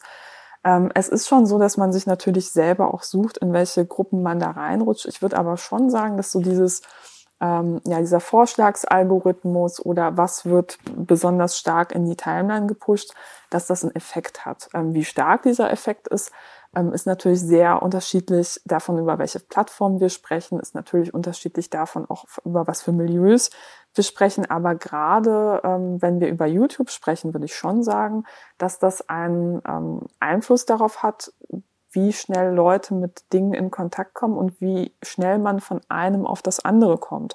Also wir haben im Rahmen unserer Recherche uns dann halt auch so Videos angeguckt und dann halt einfach konsequent geguckt, naja, was wird uns denn danach vorgeschlagen? Und dann konnte man wirklich sehen, ausgehend von einem ähm, Verschwörungsvideo über 5G gab es dann verschiedene Entscheidungswege. Der eine führte zu so religiösen Gruppen, wo, ich, wo man dann am Ende bei so der großen satanistischen Verschwörung ähm, irgendwie gelandet ist, wo dann angeblich irgendwie Angela Merkel mit irgendwelchen anderen Politikern irgendwie Satan anbetet. Ne?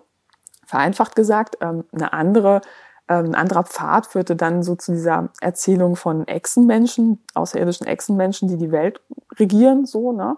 Und da konnte man dann eben hinkommen, indem man halt einfach so guckt, was wird einem empfohlen. Und wenn man dann zwei, drei Videos aus diesem Spektrum dann angeschaut hat, dann haben sich die Empfehlungen schon angepasst. Und das war früher eben deutlich stärker als heute. Ähm, ich würde aber schon sagen, dass das eine Rolle spielt. Ja, und ähm, eine Rolle, wobei, eine Rolle YouTube dabei, Leute, Leute da rein, reinzuziehen oder da drin zu halten? ähm, ja, was heißt rein? Also es ist ja schon eine bewusste Entscheidung, ob ich sage, so ich gucke mir das ja, an eben. oder nicht. Also ich finde manchmal die Gefahr an diesen Filterblasendiskussionen ist, dass sie ja auch ein bisschen die, die Verantwortung von mhm. Menschen mhm. rausnimmt und sagt so, naja, also die sind jetzt alle rechtsextrem geworden, weil der ähm, YouTube-Algorithmus halt irgendwie doof ist. Ne? So ist es natürlich nicht. Ähm, das spielen natürlich auch menschliche Faktoren eine Rolle. Ähm, es, ist, es kann aber ein Verstärker sein in bestimmten Situationen. So würde ich es halt eher sehen. Okay. Es ist halt ein Faktor von vielen. Ähm, also ein Beispiel, die Vorprägung spielt ja auch eine ganz bestimmte Rolle. Ne? Also ich gehe ja nicht, ich werde ja nicht neu geboren quasi. Als Kleinkind gehe ich auf YouTube und dann spielt sich mein politisches Leben auf YouTube ab, sondern ich bin ja vorgeprägt durch Schule, durch Medien, durch Freunde, durch Familie, ja. Und die prägen auch mein Bild darüber, ähm, wie ich beispielsweise Medien wahrnehme, wie ich Wissenschaft wahrnehme. Und das spielt eine Rolle dafür, wie ich eben auch auf solche Verschwörungssachen reagiere. Ich, ja, ich würde da würde ich sagen, ein Faktor von vielen, aber nicht überbewertet. Genau, ich würde gleich sozusagen da, dazu kommen, wie wir als Gesellschaft, aber auch privat damit umgehen. Ich habe noch zu den Plattformen oder den sozialen Medien noch eine Frage und zwar ist die was ja immer wieder als Argument kommt für die Verbreitung von Verschwörungserzählungen ist, guck mal, dieses Video, das hat ja eine Million Leute gesehen. Und ich frage mich, ob nicht das vielleicht ein größeres Gewicht hat, als es eigentlich sinnvoll wäre. Weil das da eine Million steht, das heißt ja erstmal überhaupt nichts, außer dass diese URL eine Million Mal aufgerufen wurde. Ähm, ist es vielleicht gar nicht so klug, nur weil Dinge eine, hohe Zahl haben in einem sozialen, in einer, einer sozialen Plattform, die an, anzunehmen als die ist weit verbreitet. Also gibt man ihnen da vielleicht mehr Relevanz, als es ich, sein müsste? Naja, es, also es gibt schon Untersuchungen und Umfragen, die beispielsweise ermittelt haben, wie viele Menschen glauben, dass ähm, die US-Regierung beispielsweise heimlich irgendwie Kontakt mit Aliens hatte und das halt der Bevölkerung ja. verschweigt. Oder wie viele Menschen glauben an Chemtrails oder wie viele Menschen glauben daran, dass AIDS eigentlich in einem Labor entwickelt wurde und quasi ein Biokampfstoff ist. Und je nach Verschwörungserzählung kommt man dann schon auf Werte von um die zehn Prozent oder, ne, also Beispiel AIDS oder Ebola, ähm, so diese These, dass es halt eigentlich von irgendwelchen Regierungen entwickelt worden sei, das ist in unterschiedlichen Ländern schon relativ stark verbreitet, ne, 10, 20 Prozent. Da kommt man schon unter, je nach Land drauf.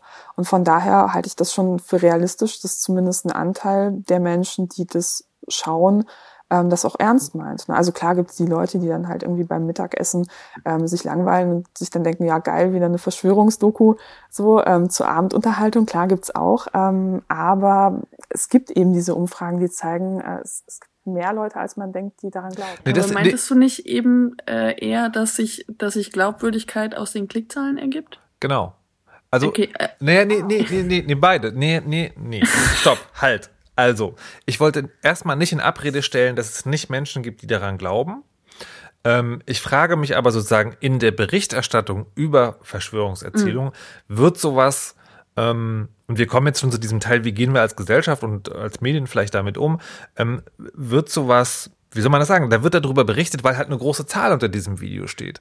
Ähm, ich, ich glaube tatsächlich, ähm, Caroline, was du gerade angesprochen hast, das glaube ich schon, dass sozusagen man guckt das und dann sieht man, ha, also man ist eh anfällig, man guckt das, sieht das dann eine Million andere Leute irgendwie auch geil gefunden, ähm, dass man dass man das eher als äh, als Verstärker wahrnimmt, das kann ich mir schon mhm. vorstellen. Ich meinte eher sozusagen dieses ähm, journalistische Aufwertung. Ja, also im, ja. im Sinne von äh, irgendwo gehen drei Leute auf die Straße und äh, schreien drei Wochen lang hintereinander Ausländer raus ja. und auf einmal werden die in Talkshows eingeladen und Tomburo ruft an. Und Tomburo ruft an. Und, und sozusagen so ein bisschen ähnlich sozusagen, ah, guck mal, das Echsenmenschen-Video, ja. das hat eine Million Views, lass uns doch gleich mal irgendwie einen Artikel drüber machen und die Frage, ob die Verbreitung von Verschwörungserzählungen dadurch protegiert wird, dass sie überhaupt erst ja. wahrgenommen werden, nur aufgrund von dem, dass da eine Zahl steht. Ja, man muss vor allem, also einerseits glaube ich, das ist ein valider Punkt, dass man schauen muss, was wertet man überhaupt durch Berichterstattung auf und dann ist der nächste Punkt ja noch, wie berichtet mhm. man darüber. Das ist ja auch ein wichtiger Punkt. Ne? Also äh, man kann jetzt zum Beispiel ja sagen, QAnon hat vielleicht irgendwie am Ende 1000 Anhänger in Deutschland. Das ist jetzt noch nicht per se und das ist eine komplett aus der Luft gegriffene Zahl, aber das ist per se jetzt noch nicht berichtenswert vielleicht. Aber es äh, gibt zum Beispiel in den USA ja durchaus Fälle von Gewaltanwendung aus diesem Spektrum und in dem Fall wäre das ja wieder eine Relevanz. Ähm, ich glaube aber, es ist unglaublich wichtig, ähm, sich von diesen Metriken zu verabschieden, aber das ist leider auch ein, so eine so ein, so ein oft gesagter Satz, den wir, glaube ich, seit Jahren immer wieder sagen. Ähm, und ich habe das zuletzt zum Beispiel gehabt bei diesem Thema Widerstand 2020, wo ich tatsächlich. Ähm, du müsstest, glaube ich, kurz erklären, was das ist. Genau, also es gab jetzt ähm, ganz kurz vor im Rahmen auch dieser Hygiene, sogenannten Hygienedemos, ähm, eine angeblich neue Partei, die jetzt irgendwie alle unter einem Hut versammelt. Und wir hatten vorhin schon das Thema, dass es relativ schwierig ist, äh, Menschen mit sehr gegensätzlichen Theorien wirklich zusammen zu organisieren. Ähm, und diese angebliche neue Partei hat relativ große Zahlen in die Welt getragen und hat eben gesagt, sie haben irgendwie Zehntausende Mitglieder schon nach kurzer Zeit. Ähm, und ich habe tatsächlich ähm, alle Interviewanfragen als Expertin dazu abgelehnt. Mhm. ähm, und glaube auch, dass es richtig war und dass es irgendwie, dass wir das vielleicht auch aus dem aus der Sicht sowohl als Expertin zum Thema als auch als Journalistin würde ich sagen, äh, man kann da auch einfach teilweise deutlich länger abwarten, weil am Ende stellt sich heraus, laut eines Videos, das jetzt gerade ein paar Tage alt ist, sie haben tatsächlich irgendwie unter 100 verifizierte Mitglieder. Mhm.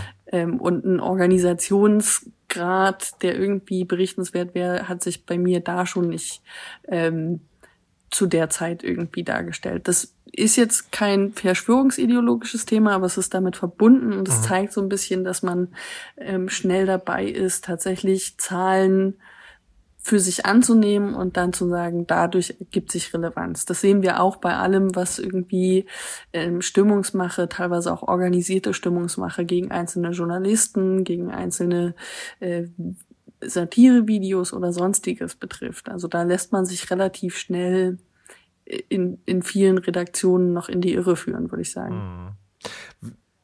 Ja, so eine Standardfrage bei mir in den letzten Wochen bei Interviews war eben auch so, ja, sehen Sie eine Spaltung der Gesellschaft? Und dann wusste ich halt auch nicht irgendwie, okay, ähm, leben wir eigentlich in derselben Realität? Ähm, Habe ich mich dann schon manchmal gefragt, weil, naja, also ganz ehrlich, bei anderen Themen wie beispielsweise ähm, zum Thema ähm, ja, also Seenotrettung, ne, ähm, sind Zehntausende in ganz Deutschland über 100.000 Menschen auf die Straße gegangen. Ähm, die Berichterstattung war im Vergleich zu jetzt eher so mäh. Ne? Ähm, Umfragen zeigen, dass es eben auch für viele Menschen ein Thema ist. Ähm, und trotzdem wurde da jetzt nicht gesagt, okay, darüber müssen wir jetzt drei Wochen berichten, weil, was ich im Übrigen sehr schade fand. Und ähm, wenn man sich jetzt diese Demonstrationen anguckt, sind es halt in manchen Städten halt ein paar Dutzend Leute, ne, aber hat einen hohen Skurrilitätsfaktor. Und natürlich ist es auch so, dass die Zahlen ähm, aus Umfragen, aus Studien hergeben, also es gibt einen Anteil in der Bevölkerung, der es glaubt. Aber das ist jetzt nicht etwas, das neu ist. Ja, also das gab es schon immer und es gab es auch schon immer, dass politische Bewegungen das für sich versuchen zu nutzen als ähm, ja, Mittel der Radikalisierung oder der Mobilisierung. Und das jetzt zu einer Spaltung hochzuschreiben, würde auch diesen Gruppen viel mehr Macht zu schreiben, als sie eigentlich haben. Ja, also ich meine, das Mobilisierungspotenzial für ein Wochenende oder zwei Wochenende ist so eine Sache. Ne? Die Frage ist halt eben, hat das Dauer? Da würde ich halt eher sagen, so, hm, bin ich erstmal skeptisch aus den genannten Gründen der fehlenden Gemeinsamkeiten. Und ähm, ja, also Spaltung der Gesellschaft, das fand ich halt ehrlich gesagt unmöglich. Das ist dann auch so in einigen Berichten dann als das dargestellt war. Ähm, das ist es aus meiner Sicht überhaupt. Vielleicht können wir gleich zu der Frage kommen, was ist denn eure Erwartung an Journalismus? Wie jetzt mit Verschwörungserzählungen ähm, und rechtsextremer Desinformation, das würde ich wirklich einfach jetzt in einen Topf werfen, umgegangen werden soll in Zukunft. Also ich muss nochmal, ich habe von diesem Interview mit Simone Raphael ähm, erzählt, die hat bei Belltower News auch einen, einen, Kommentar geschrieben zu dem Thema und meint, sie fühlt sich eigentlich jetzt gerade so ein bisschen an die Anfänge von Pegida. Mhm erinnert, im Sinne von, wenige Leute machen viel Krach und finden überall statt. Ja. Und ihr habt jetzt gerade auch schon erzählt, dass, dass man da schon vorsichtig sein muss, also macht man es überhaupt. Und dann ist es aber auch so, es gar nicht machen ist wahrscheinlich keine Option. Deswegen von euch als Expertinnen, wie macht man es am besten? erstmal nur Journalismus? Mm, also ich glaube, es ist wichtig, darüber zu berichten, aber man muss das auch nicht alles live tickern, sondern eigentlich ist vielmehr die Frage, was passiert da? Gibt es da Übergriffe? Ähm, was für Menschen gibt es da? Und das reicht auch, wenn man das jetzt nicht jede Woche macht tatsächlich, also sondern mhm. sich einfach vielleicht auch mal langfristig anguckt. Ich glaube, diese Ausgeruhtheit fehlt da und ähm, die fehlt an vielen Ecken im Journalismus ja immer wieder. Das ist ja nichts Neues. Ähm, also es ist wichtig zu sagen, wer organisiert sich da und wer mischt sich darunter, finde ich. Es ist wichtig zu sagen, ähm, dass da zum Beispiel auch nicht nur Rechtsextreme unterwegs ist, das kann man sagen. Man kann aber auch gleichzeitig sagen, dass sie ähm, keine Anstalten unternehmen, größtenteils sich ähm, von Rechtsextremen, von NS-Verharmlosern zu distanzieren. Das sind alles wichtige Punkte.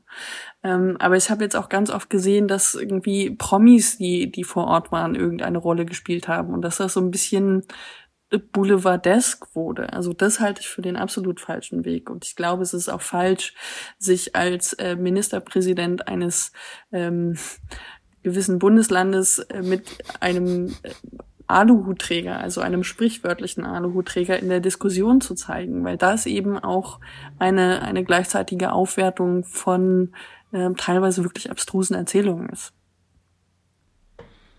Katascha? Die Gleichsetzung, die wir, die wir auch in, im Bereich Klima ja schon seit mhm. Ewigkeiten haben, ne? dass man irgendwie gleichwertig False Equivalence hat und irgendwie sagt, naja, wir diskutieren jetzt mal so, als wären das alles gleichwertige äh, wissenschaftsbasierte Annahmen, die da diskutiert werden. Hast du, da, hast du da im Subtext quasi gerade schon auch gesagt, man soll so eine Leute auch nicht in Talkshows einladen?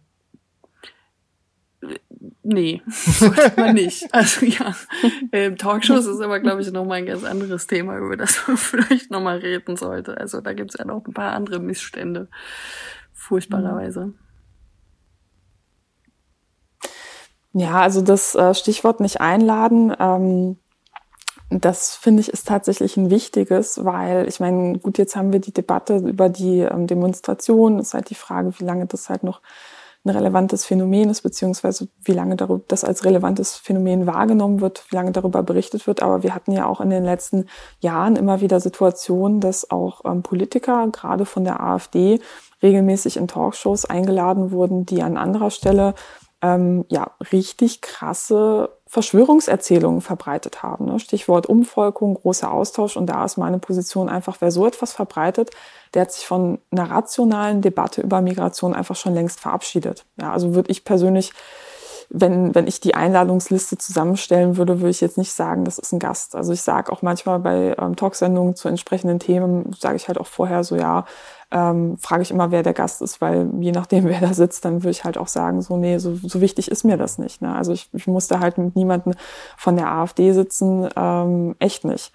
Und also ich finde momentan so die Situation ähm, zwiespältig, weil also natürlich diese Proteste werden aus meiner Sicht ähm, auch so ein bisschen überzeichnet, auch weil sie einen hohen Skurrilitätsgrad haben. Gleichzeitig bilden sie aber etwas ab, was viele Menschen in ihrem Umfeld auch beobachten, ne? dass halt Menschen plötzlich Verschwörungserzählungen verbreiten, denen man das vorher nicht zugetraut hätte.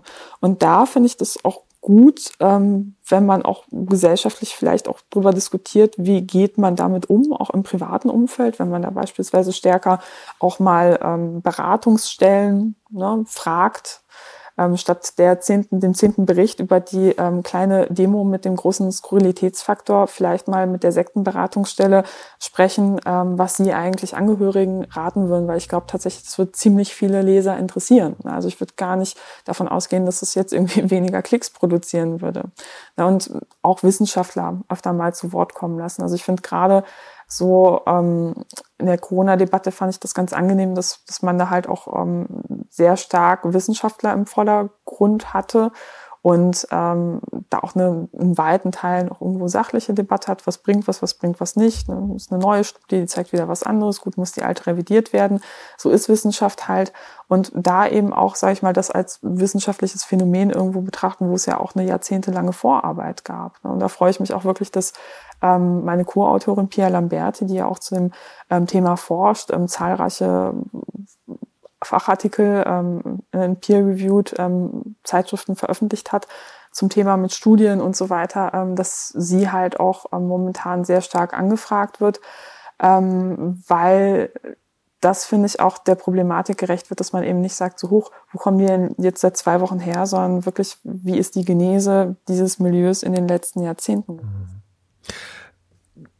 Glaubt ihr, ähm, ich hänge jetzt gerade so ein bisschen dran, ne? also Journalismus soll berichten und aber auch aufklären und sozusagen zur Seite, zur Seite stehen und begleiten. Ähm, und ich bin jetzt gerade irgendwie hängen geblieben am Anfang, dass du gesagt hast, dass also man an oder es einen Zusammenhang gibt zwischen ähm, gesellschaftlich sicherer Stellung oder unsicherer. Je unsicherer sozusagen, desto mehr Übereinstimmung gibt es auch mit Verschwörungserzählungen.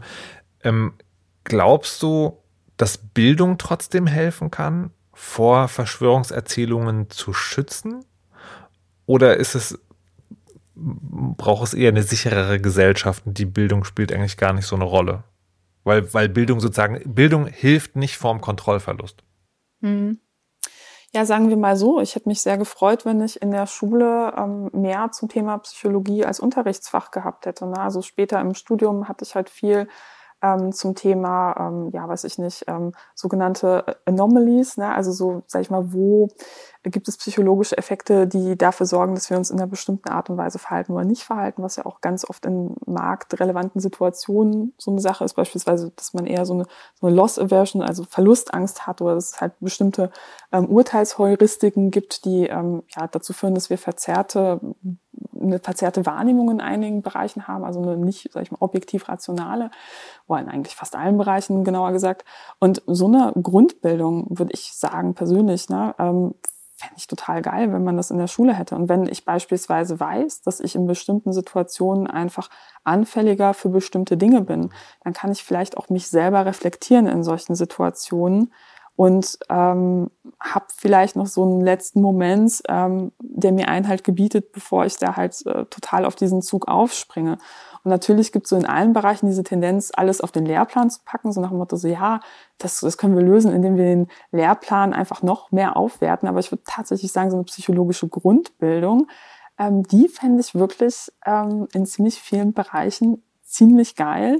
Und dafür würde ich auch auf die ein oder andere, weiß ich nicht, Gedichtinterpretation auch durchaus verzichten wollen. Die Deutschlehrer in der äh, Welt schreien E-Mails von Germanisten bekomme, ja, oder meinetwegen halt auch im, im, Bereich Mathematik oder Physik. Ne? Also ist halt auch alles wichtig, aber Psychologie hat man halt in hm. ziemlich wenigen Bereichen und das finde ich schade, weil eigentlich, ne, also wenn man sich anguckt, welche Rolle das bei unseren Entscheidungen spielt, immens. Und es gibt auch Unterrichtsmaterial, beispielsweise von der Amadeo Antonio Stiftung, wo sie eben hingegangen sind und gesagt haben, naja, wie sprechen wir mit Schulklassen über Verschwörungserzählungen? Da war halt eben so ein Konzept, dass man sagt, so, naja, dann denkt euch beispielsweise welche aus, ja, und guckt euch gemeinsam an, was sind so Mechanismen.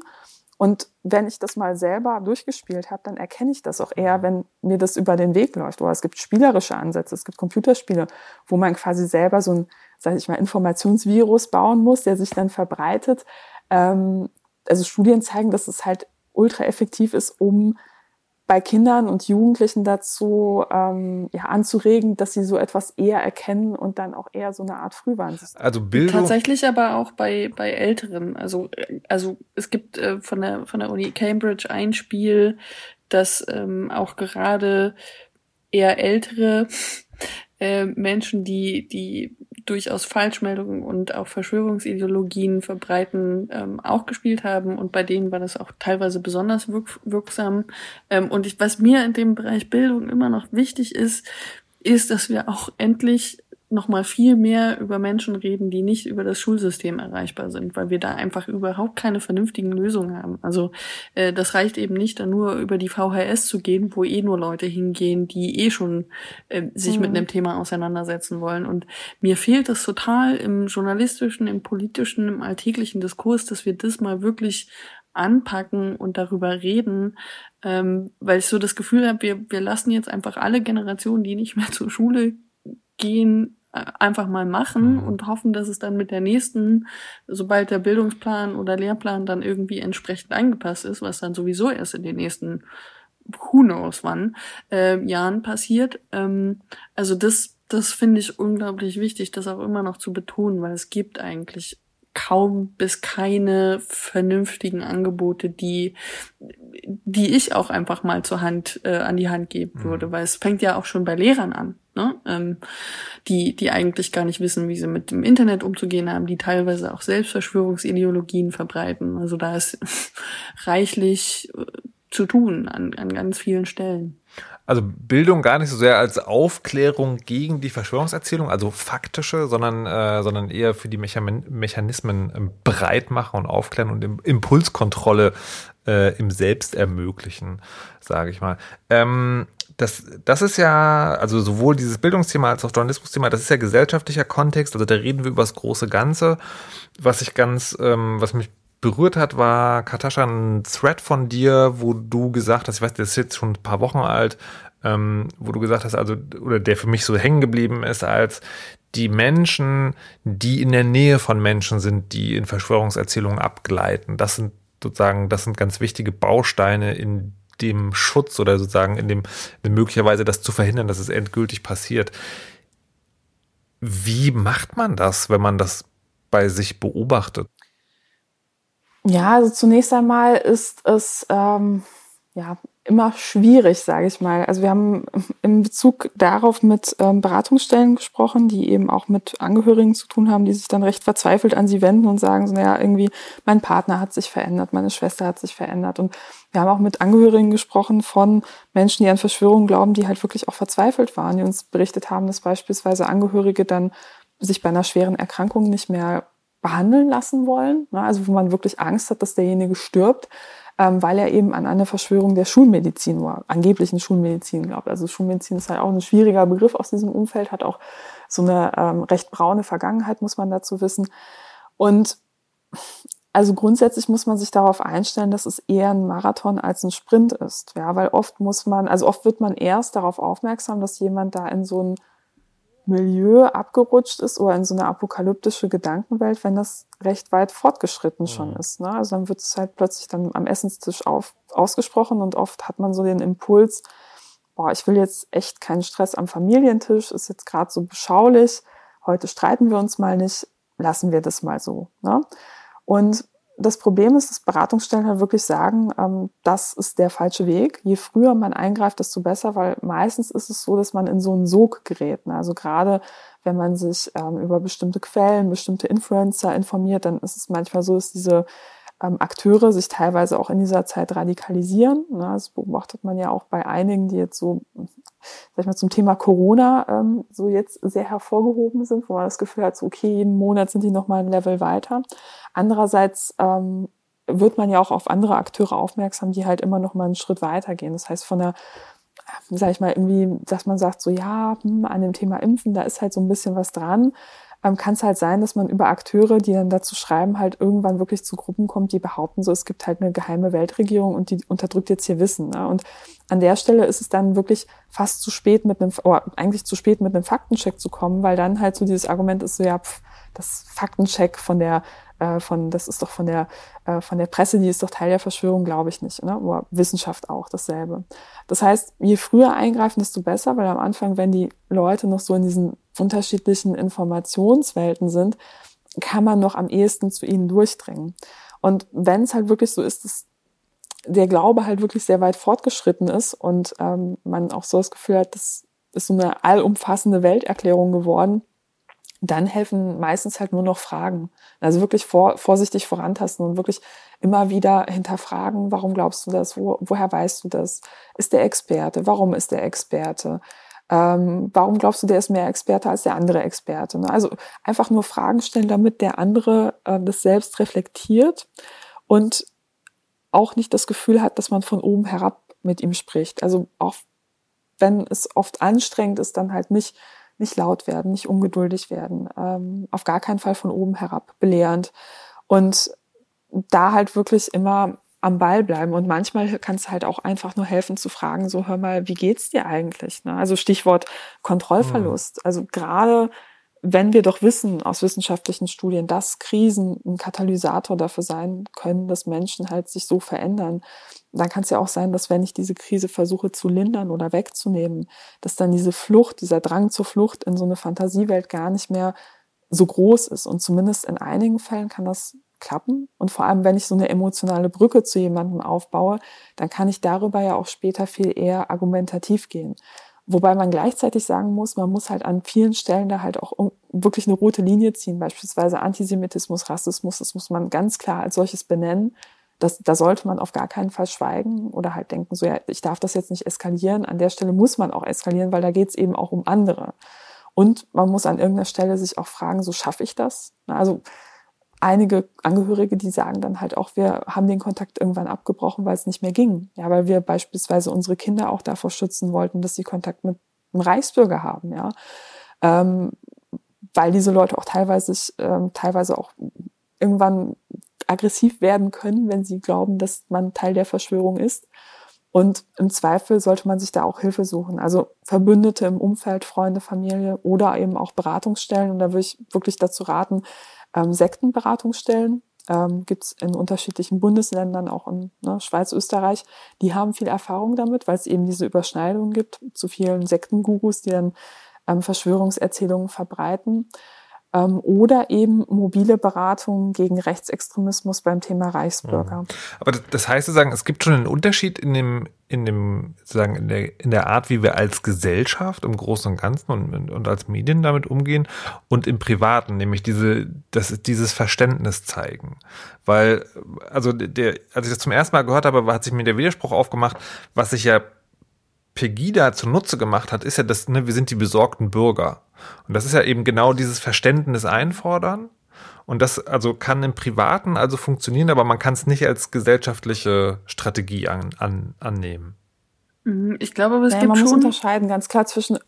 Äh, sorry. Also vielleicht noch diesen einen Punkt. Man muss da an der Stelle ganz klar unterscheiden zwischen öffentlich und privat. Das, was ich eben geschildert habe, ist eben ein Feld in meinem Umfeld, an meinem Essenstisch, ein Verwandter oder ein enger Freund, ja. Was anderes ist, wenn ich das online sehe, in der Öffentlichkeit sehe, da ist Gegenrede absolut wichtig. Ja, und da muss man auch ganz klar hier einen Faktencheck, dann ist es egal, ob ich den das Gegenüber überzeuge, das will ich gar nicht. Ich will den stillen Mitlesern zeigen, dass ich nicht der Meinung bin. Und ich muss auch nicht als Ministerpräsident auch hingehen und mit den Leuten verständnisvoll sprechen. Ja, ich bin nicht der Angehörige, ich bin der Ministerpräsident. So. Und das sind eben diese unterschiedlichen Rollen. Wenn ich aber mein Gegenüber wirklich überzeugen will und jetzt nicht, ähm, sag ich mal, in eine öffentliche ähm, Debatte gehe, dann sind Vier-Augen-Gespräche einfach wichtig, ja. Und da muss man aber auch klar trennen. Also es schließt sich nicht aus, dass ich im Familienchat dann irgendwie ähm, Onkel Heinrich dann ganz klar sage, so, ey, du, ähm, das ist hier antisemitischer antisemitisches Zeug, hier Faktencheck so, sorry, geht gar nicht. Entweder du hörst damit auf oder du fliegst aus dem Familienchat und gleichzeitig ähm, den später anrufen und sagen, so hör mal, ähm, wie geht's dir eigentlich, wie kommt es eigentlich dazu, dass du sowas verbreitest? Also es können gleichzeitige Strategien mhm. sein.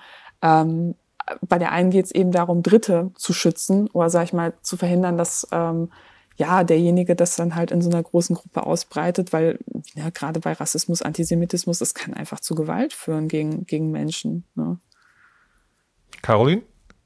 Ähm, nee, das kam jetzt zum Ende tatsächlich nochmal. Also was, was mir auch nochmal wichtig war, war, glaube ich, ähm, zu sagen, dass es bei beiden eben auch diese Grenzen gibt, dass man eben Entmenschlichung und Antisemitismus, Antirassismus, äh, ähm, antimuslimischen Rassismus und so weiter eben nicht zulässt.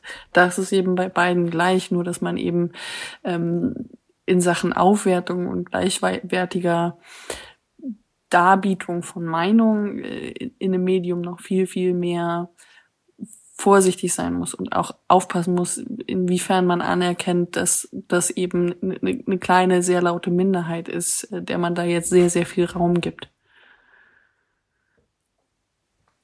Und damit sind wir am Ende dieser Erzählung angekommen. Würde ich sagen, wenn ihr beiden nicht noch sozusagen ein letztes Wort habt, das ihr an die Wertegemeinde richten wollt, als Kultleiterinnen des Chaosradios für heute. Ja, als Kultleiterin wünsche ich mir möglichst bald möglichst viel 5G in Berlin, mm, damit äh, dieser Horror mit abbrechenden Telefonverbindungen und Videostreams und was man nicht gesehen hat, Ende, endlich ein Ende hat. Sehr gut. Aha. Das Internet ist nicht die Lösung. Bitte was? Das Internet ist nicht die Lösung, zumindest aktuell nicht. Okay. Vielen Dank, dass ihr beide heute hier wart und so ausführlich mit mir darüber gesprochen habt. Ähm, Caroline Schwarz. Hasskrieger, der neue globale Rechtsextremismus ist das Buch.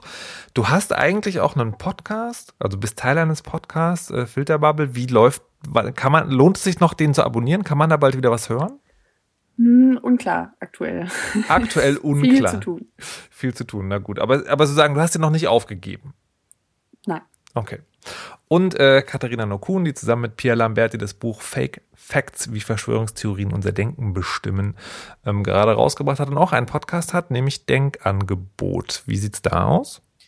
Ja, das Problem ist, ich habe eigentlich das Material für die nächste Folge seit geraumer Zeit zusammen und ich habe noch voll Stress gemacht. So hier müssen das Interview machen und ja, genau, jetzt habe ich irgendwie sechs total geile Interviewpartnerinnen ähm, gehabt und ähm, ja, wurde dann jetzt wegen dem Buch etwas vom Medieninteresse überrascht und hoffentlich habe ich bald Zeit daraus eine ganz tolle Folge zum Thema Corona zu machen. Alles klar, also bleibt dran, äh, folgt den beiden, wo auch immer ihr kennt. In den Shownotes werden die passenden Links dazu stehen. Vielen Dank nochmal, dass ihr hier wart. Ich sage an dieser Stelle schon mal Tschüss. Tschüss. Macht's gut. Und liebe Hörerinnen, für euch sage ich wie immer noch ganz zum Schluss, lasst euch nicht überwachen und verschlüsselt immer schön eure Backups. Tschüss.